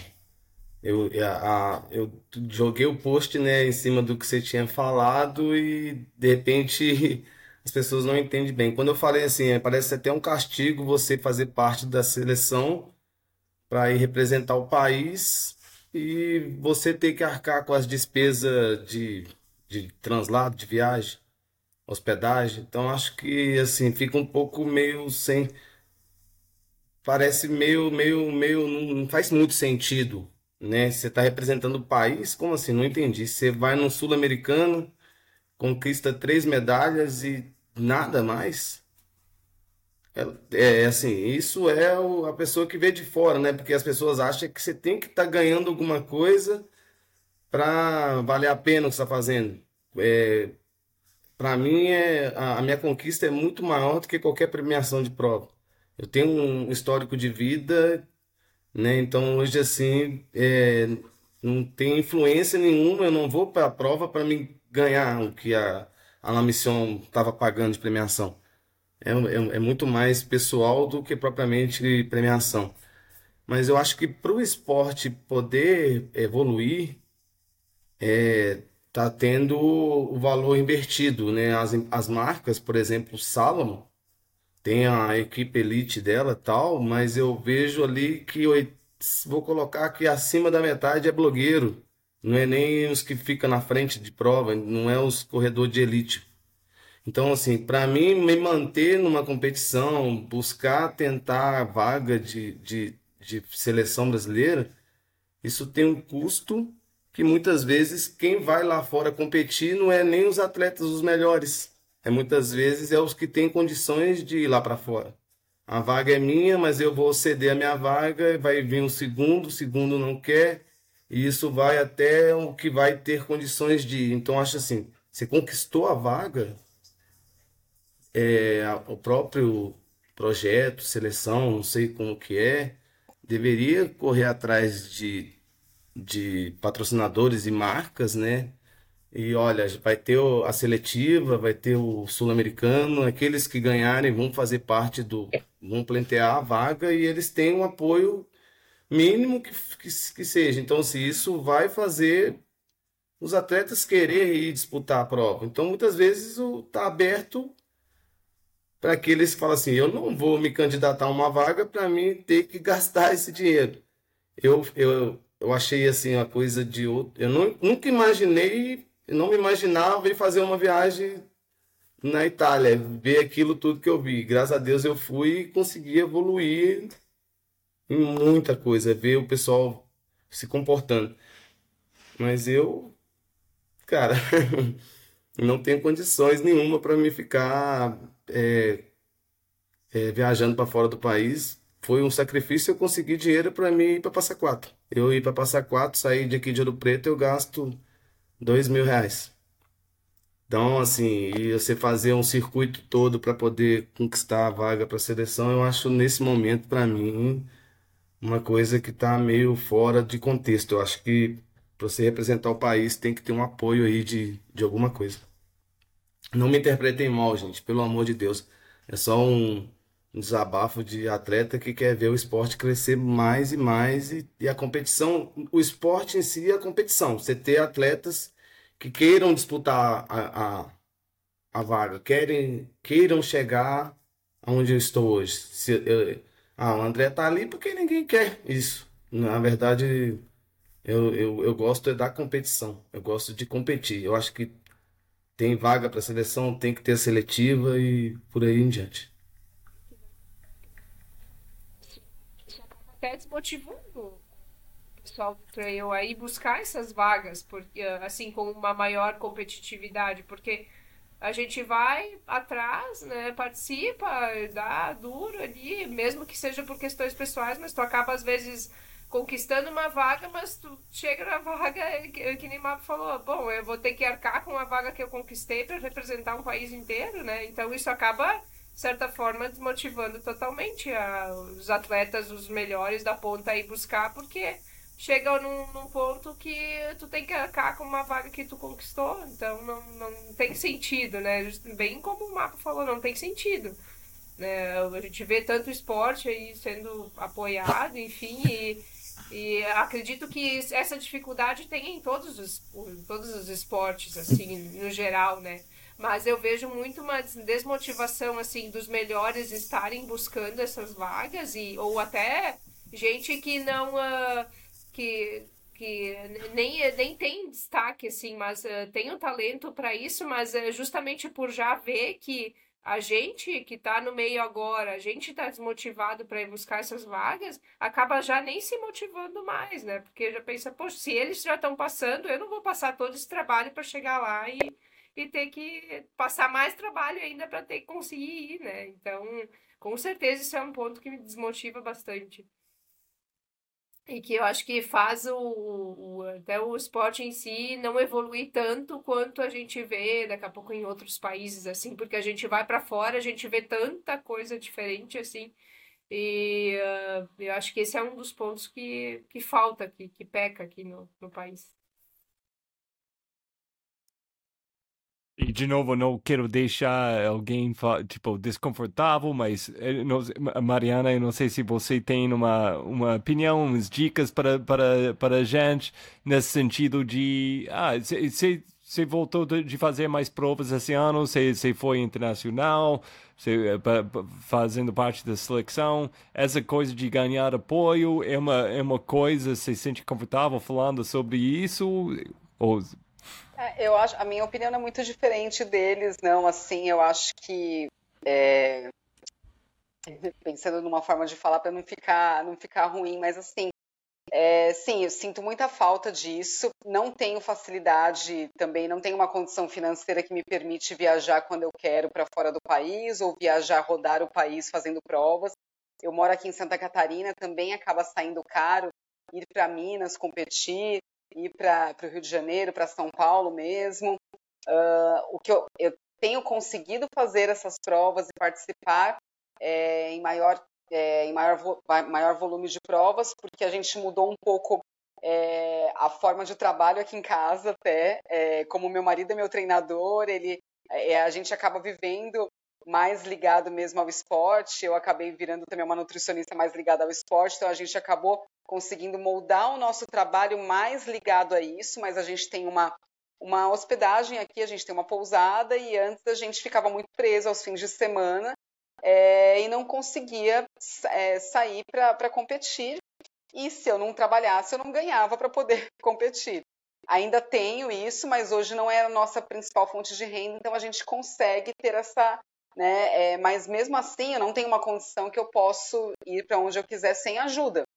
Uh, eu consegui o ano passado, consegui esse ano para fora para competir pelo mundial porque eu tenho e isso eu agradeço muito. Eu tenho amigos incríveis com condições boas que me ajudam e pessoas que gostam muito de mim e que às vezes nem são tão próximas de mim e gostam de mim. E eu sou muito agradecida a essas pessoas porque eu fiz campanhas de vaquinha, fiz é, rifas e essas pessoas me ajudaram e por conta dessas pessoas eu consegui participar dessas competições fora. Uh, e apoio hoje é, é, é, muito difícil, assim, a gente consegue, eu entendo que o Paulinho fala, a gente precisa, assim, mudar é isso de é, atleta não é, a gente não batalha, não treina que nem uns doidos e atrás de, de tantas coisas para conquistar em troca de produto, a gente tem que se dar mais valor, mas a gente também se vê numa situação que se não for pelo menos o produto, a gente não tem nada. E às vezes vale a pena por mais que não seja o ideal, a gente se submeter a ganhar é, que seja um, do, um, um, dois tênis, três tênis por ano, uma mochila de hidratação, que os valores são absurdos, que a gente acaba descontando. Ah, eu não preciso comprar mochila, então dá para eu pagar a passagem de avião. Eu não preciso comprar o gelzinho de hidratação, é, de, de suplementação que eu uso nos treinos e nas provas, então aí dá para eu pagar a inscrição da, da prova, por exemplo porque são coisas caras, suplementação é caro, alimentação é cara, alimentação mais específica, né? Uh, a, o equipamento, então assim a gente acaba se submetendo a isso. E, e claro, uh, vendo hoje como o nosso esporte tem crescido e com ajudas de organizações como a La Mission, até voltando a falar que a Letícia falou da premiação, eu também fiquei é, surpresa e fiquei muito agradecida e me senti muito respeitada quando eu vi que o dinheiro estava na conta já no mesmo dia da premiação. Porque é uma coisa que às vezes premiações bem pequenas, assim, que a gente não em dinheiro, né, mas você ganha voucher, sei lá, é, de valores que são absurdos pensando no que você lutou para conquistar uma, um lugar bom numa prova. É, aí é, algumas organizações parece que fingem ou esquecem de mandar a sua premiação e aí você tem que pedir e fingir e falar, ah, houve algum problema, você tem o meu e-mail, tal, porque eu não recebi o voucher. E aí a, a organização pega e manda, fala, ah, tá, tá aqui o seu voucher. E eu fiquei extremamente agradecida de, na hora da premiação, receber já o envelope do voucher da Salomon e no mesmo dia receber ainda o, o Pix na minha conta do, do, valor que eu tinha conquistado. Então, eu acho que, é, acima de tudo, nós, é, eu me senti muito respeitada e acho que foi assim com todos os atletas. E, e a gente acaba, muitas vezes, se submetendo a trocar só por produto o nosso trabalho, a nossa imagem, por conta disso, porque ainda não temos essa valorização do esporte, mas a, a La Mission vem ajudando nisso. Acho que com esse ano, então, que a prova cresceu ainda mais, vai ajudar muito as marcas darem mais valor ao que a gente faz, aos atletas, a esse esporte. E, e não só as marcas, mas outras, é, talvez até é, prefeituras mesmo, né? Porque o mapa também é de uma cidade menor e também é, acaba sendo mais fácil, né? Cidades maiores acaba você tem menos menos contato com, com os agentes de prefeitura para conseguir apoios, mas eu acho que é, o, o, a gente vai conseguir ter mais visibilidade com provas desses, desse nível, assim. Eu acho que é isso. Não, combinam demais. Eu acho que, na minha opinião, provas, eles são um palco para atletas brilhar. E, isso é uma coisa que quer demais da prova, tipo, no mínimo, é tipo, é lugar para atleta brilhar e o que eles fazem com isso, tipo, de ganhar apoio, seria ótimo, mas quando a prova em si mesmo vai oferecendo tanto mais do que só isso, competição boa e o, o palco para a gente, e oferecer dinheiro mesmo e, e apoio, tipo, quem ganhou, ganhou apoio de, de, de uma, uma marca, é, está indo muito além, tá colocando a, a padrão muito mais alto, que eu acho que é, é, legal. E com, com isso, o palco do outro lado aqui, eu quero dar, eu quero dar o espaço aqui para Fran, qualquer pergunta, comentário extra você tem, uh, para, para fechar aqui, depois eu quero deixar o palco para nossos atletas que brilharam uh, na, na, em Passo 4. Então, Fran, você tem, você tem uma coisa para fechar aqui? Queria agradecer o convite, como eu falei para o Roger no início ali, uh, o convite dele para ajudar a intermediar esse, esse, essa festa de hoje, vamos dizer assim, depois da festa de sexta e sábado, como ele vinha falando, assim, eu me senti campeã, assim, em cada distância. foi muito legal acompanhar de fora, assim, pela primeira vez eu consegui acompanhar todas as distâncias, assim, de fora e parabenizar, nossa, foi cada um chegando assim era, era muito legal. E eu, eu não, não cheguei ainda a fazer eu ia fazer no passado. Esse ano não estava no meu calendário eu ia fazer no passado não consegui fazer por conta de compromissos. Esse ano não estava cogitando fazer mas assim ó, ano que vem se tornou imperdível para mim assim depois de ver todos vocês chegarem e toda a festa que foi feita e uh, ver que, que, che que o evento assim chegou num patamar que re realmente representa o nosso, nosso esporte assim e por N fatores, não só a organização, enfim, mas o próprio engajamento, a própria empolgação e cada um chegando às fotos da, da Mari, depois que eu vi uns registros, assim, a gente via uma emoção, assim, gigante. Nossa, então é, foi tudo muito, muito legal, assim, acompanhar, parabenizar cada um e, dizer que eu me senti lá, eu não precisei estar lá e eu, eu me senti lá em cada momento, assim, e foi bem bacana e demais, demais. Fran, muito obrigado. E, e gente, quero deixar com vocês. É, tem, tem, tem uma última palavra, você quer deixar, além da performance incrível que cada um de vocês deixar com a gente uh, sexta-feira à noite, sexta-feira e sábado, você uh, tem umas palavras para fechar esse episódio, essa, essa relatos do, do La Mission? Essa é para mim? Essa é para mim? Isso, não, para você, eu não, Letícia. Eu não, eu não contribuí antes ali, eu só fiquei ouvindo vocês, mas eu vou vou deixar uma contribuição do que um caminho que eu estou traçando aqui, tá? É, o que eu vejo muito dessa questão das marcas, só para a gente fechar aqui, é, é a questão de se tornar interessante, ter um planejamento e saber aonde vocês querem chegar. Porque o que, acontece? É, como o Paulo falou ali, a marca nunca uma muito difícil uma marca vai chegar e vai procurar a gente. É, é muito, muito difícil. Uma marca, uma empresa. Claro que não é fácil, né? A, a gente colocar nossa cara aqui, igual a gente está fazendo agora aqui, que o Roger, o Roger a Fran estão entrevistando a gente. É, mas isso daqui é um, é um caminho. Por mais que seja difícil, não é, não é fácil. E muitas vezes, assim, por exemplo, eu quero fazer uma prova ano que vem, que eu sei que já vai ser agosto, vai ser fora do Brasil. Com certeza, vou, a princípio, eu vou ter que tirar do bolso. Então, quais são as, as ferramentas que eu vou estar tá usando? Se eu já sei a data, se eu já sei o local, o que, que eu posso estar tá fazendo? Isso daí, eu, graças a Deus, eu tenho uma equipe hoje que consegue me ajudar a estruturar isso. Eu não tenho patrocinadores, mas eu tenho uma equipe que consegue me auxiliar nisso.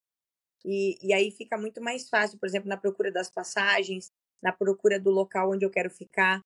E tem muita coisa em conta. Então, quando você consegue traçar esse caminho de onde você quer chegar, você consegue planejar melhor, né? Quanto mais longe, né? Quanto mais a longo prazo, melhor. Porque, é, não sei se vocês já observaram, mas teve algumas provas que eu acabei tendo que tirar. Porque aquilo dali eu fui colocando na balança, eu fui vendo quanto que eu ia ter de custo.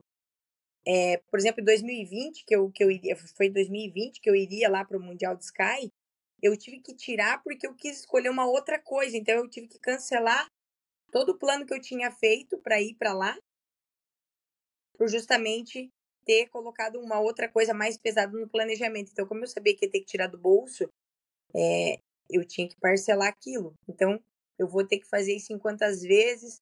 Que mais que eu vou ter que fazer extra aqui para poder levantar? Eu acho que você tem um bom planejamento porque é, assim você consegue chegar um pouco mais próximo da meta. E essa questão de se tornar interessante, gente, é, é fundamental, porque se você escolheu, por exemplo, se você quer ir para o Mundial Treio, que nem eu estou almejando em 2025, o trabalho ele tem que comer para nós, infelizmente, é uma realidade que a gente tem que começar agora. Porque não vai chegar uma marca na gente hoje, seria um sonho, né? Chegasse uma marca e falasse: olha, você vai poder fazer um camping lá, não sei aonde, você vai poder chegar em tal lugar. Então, assim, eu, eu tô deixando para vocês aqui o que eu tô fazendo, que se Deus quiser mais para frente é o que eu desejo também de conseguir ter um patrocinador forte, que eu consiga estar tá fazendo um trabalho em conjunto, mas eu sei que para que isso aconteça, eu vou ter que não que a gente não seja interessante, Mas hoje, por exemplo, uma pessoa que trabalha com a ferramenta ali que a gente fala que são os blogueiros, eles estão, de uma certa maneira, é, conseguindo entregar. E nós entregamos o nosso resultado, estamos lá ralando também, mas infelizmente a gente não é visto. E, e aí a gente não é visto, nós não somos lembrados, e essa é a realidade. Então, até mesmo a repercussão que a gente teve, a Fran fez muito, você fez muita falta, Fran, lá na, na Mission, porque estavam todos, né, no meu ponto de vista, ali praticamente, é, eu acho assim, com uma porcentagem gigante dos atletas da elite. Você fez falta, eu senti tua falta, posso dizer por mim que senti tua falta. Eu até imaginei que você iria na distância, ia fazer pelo menos os 50 ou 35, já era uma coisa esperada, mas porque eu sempre estou enxergando vocês ali. E do mesma forma, da mesma forma que eu estou enxergando, se a gente não se mostrar, se a gente não se abrir para esse universo de possibilidades aqui, que é uma realidade dura, é uma realidade difícil, é, a gente tem que colocar uma cara para fazer live, uma cara para contar um pouco para as pessoas o que a gente está fazendo com o Roger, com a Fran aqui, de poder contar um pouco essa experiência, como é que está sendo lá a missão. Infelizmente, ninguém vai conseguir olhar para nós com outros olhares, a não ser falar: ah, vai ser mais um atleta lá que conseguiu a vaga para o Mundial e vai fazer rifa ou coisa do tipo. Não que eu sou contra, porque eu acho que a gente está fazendo isso de uma maneira que, que não está não tá devendo nada para ninguém, né? A gente está fazendo de uma maneira limpa. Muita gente contribui com a gente, inclusive quer ajudar, porque quer ver uma seleção completa, quer ver, uma, quer ver um atleta representando o Brasil.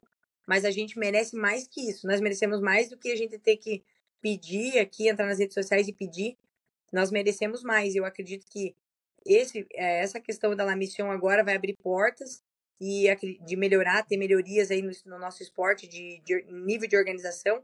Mas eu acho que essa questão, como até o André falou ali, da gente entrar lá, nós atletas entrarmos ali primeiro, a, a comunidade conhecer a gente. Eu acho que a gente está começando a, a galgar um caminho assim que que vai abrir mais portas, mas a gente tem que aparecer aqui, a gente tem que aparecer, a gente tem que traçar o objetivo onde a gente quer chegar, né? vou tirar essa prova, vou colocar essa, fazer um bom plano ali. Ah, tá com dificuldade, pergunta para alguém que já tá mais com a cara ali, que já tá entrando de frente aí. A, a Fran participou agora também de uma prova lá na Espanha. A gente está classificada para fazer o TMB final ano que vem. Então, se a gente for, a gente tem que já começar um planejamento agora, porque senão não dá tempo. É, o meu plano é sempre assim: eu tenho que viajar. Na minha viagem, hora que eu estou dentro do avião, já tenho que ter conseguido pagar essa minha viagem, senão alguma coisa já tá, vai dar ruim.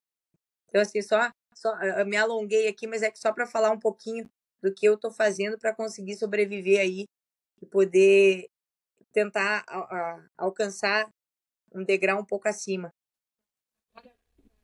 Só o teu gancho ali, uh, não sei se tu tem essa visão, mas uh, assim, uh, se já está difícil para ti, tá? Que é uma profissional da educação física que trabalha com isso, trabalha com corrida e vou dizer assim, imagina para nós que, vamos dizer assim, eu tenho outro emprego, acho que o mapa também, a, a Mari, querendo ou não, é um pouco envolvida mais já com essa questão esportiva, mas assim, se é difícil para alguém que é da educação física, que corre, vamos dizer, que trabalha para correr, vamos dizer, trabalha com a corrida, uh, que nem teve o João Luiz agora, ele teve que sair para trabalhar. Eu tô hoje perdendo perdendo aula, vamos dizer assim, para porque eu um convite irrecusável, assim, né? Eu gosto disso, mas eu estou perdendo aula, eu teria aula de faculdade.